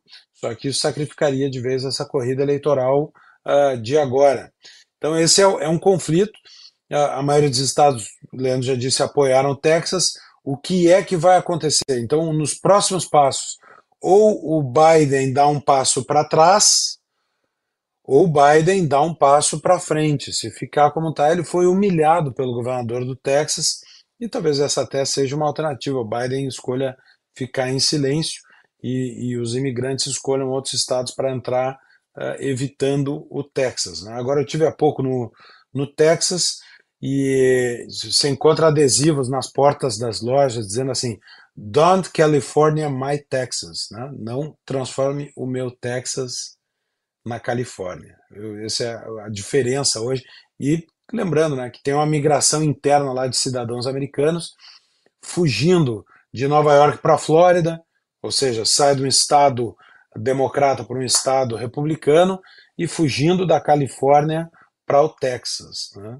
Então o povo está votando com os pés, está indo para os estados onde os democratas ainda não fizeram essas sandices. E só uma breve nota sobre a Maria Corina Machado. Eu tive várias vezes com ela. O partido dela, o Vente Venezuela, é membro da Rede Liberal da América Latina, que eu presidi. Tive com a filha dela num evento em que íamos entregar um prêmio para Maria Corina e ela já estava com o passaporte caçado. Ou seja, tem 10 anos de perseguição do Chaves ao, aos partidos de oposição, do Chaves e do Maduro, aos partidos de oposição, muito mais do que isso. 2006, eu fui à Venezuela para um evento liberal e o Exército Nacional cercava o hotel onde acontecia um evento de palestras. Né? Prenderam Mário Vargas Llosa, que era prêmio Nobel de Literatura, é prêmio Nobel de Literatura. Então, assim, é tudo menos uma eleição livre o que está acontecendo na Venezuela. E ninguém faz nada, está se cultivando uma nova Cuba. Pois é, avançamos bastante aqui no nosso horário, porque muitas pautas importantes para falar hoje e muita gente boa para falar sobre essas pautas. Então, já aqui pelo adiantado da hora, vamos chegando ao final de mais um Cartas na Mesa. Agradecer demais a sua excelente audiência no dia de hoje e agradecer Cristiano Bauer, Luiz Felipe de Orleans e Bragança, o Adriano Janturco, Ricardo Gomes e Leandro Ruxo, que deixaram aqui o nosso programa ainda mais abrilhantado com as suas análises. É, e lembrá-los a, to lembrar a todos que já está disponível na nossa plataforma a série The Chosen, Os Escolhidos. Foi uma aquisição aí muito celebrada pelos nossos assinantes. Essa série que conta a história bíblica, né? É, trazendo ali a vida de Jesus de uma forma cinematográfica. Então você às vezes que se interessa, mas nunca teve ali muita muita iniciativa para começar a estudar, ler a Bíblia e tudo mais, você tem agora a oportunidade de assistir essa série, que é um tremendo sucesso no mundo todo, centenas aí de milhões de visualizações, um projeto muito interessante. Temos aí as três primeiras temporadas e com conteúdo extra que você só encontra na Brasil Paralelo. Cada episódio vai ter uma análise feita por um especialista para explicar aquele episódio, contar ali todo o contexto da história que está sendo contada, e ao final de cada temporada, uma mesa redonda, com um luterano, um batista e um católico, com suas diferentes visões discutindo sobre o conteúdo de cada temporada, um, um conteúdo aí de primeira exclusivo, só para quem assinar BP. Não fique fora dessa e tenha acesso aí, além de todos os nossos documentários, cursos, é, desenho animado, filmes na nossa plataforma é, é, BP Select e agora também a série The Chosen para você dentro do nosso streaming, ok?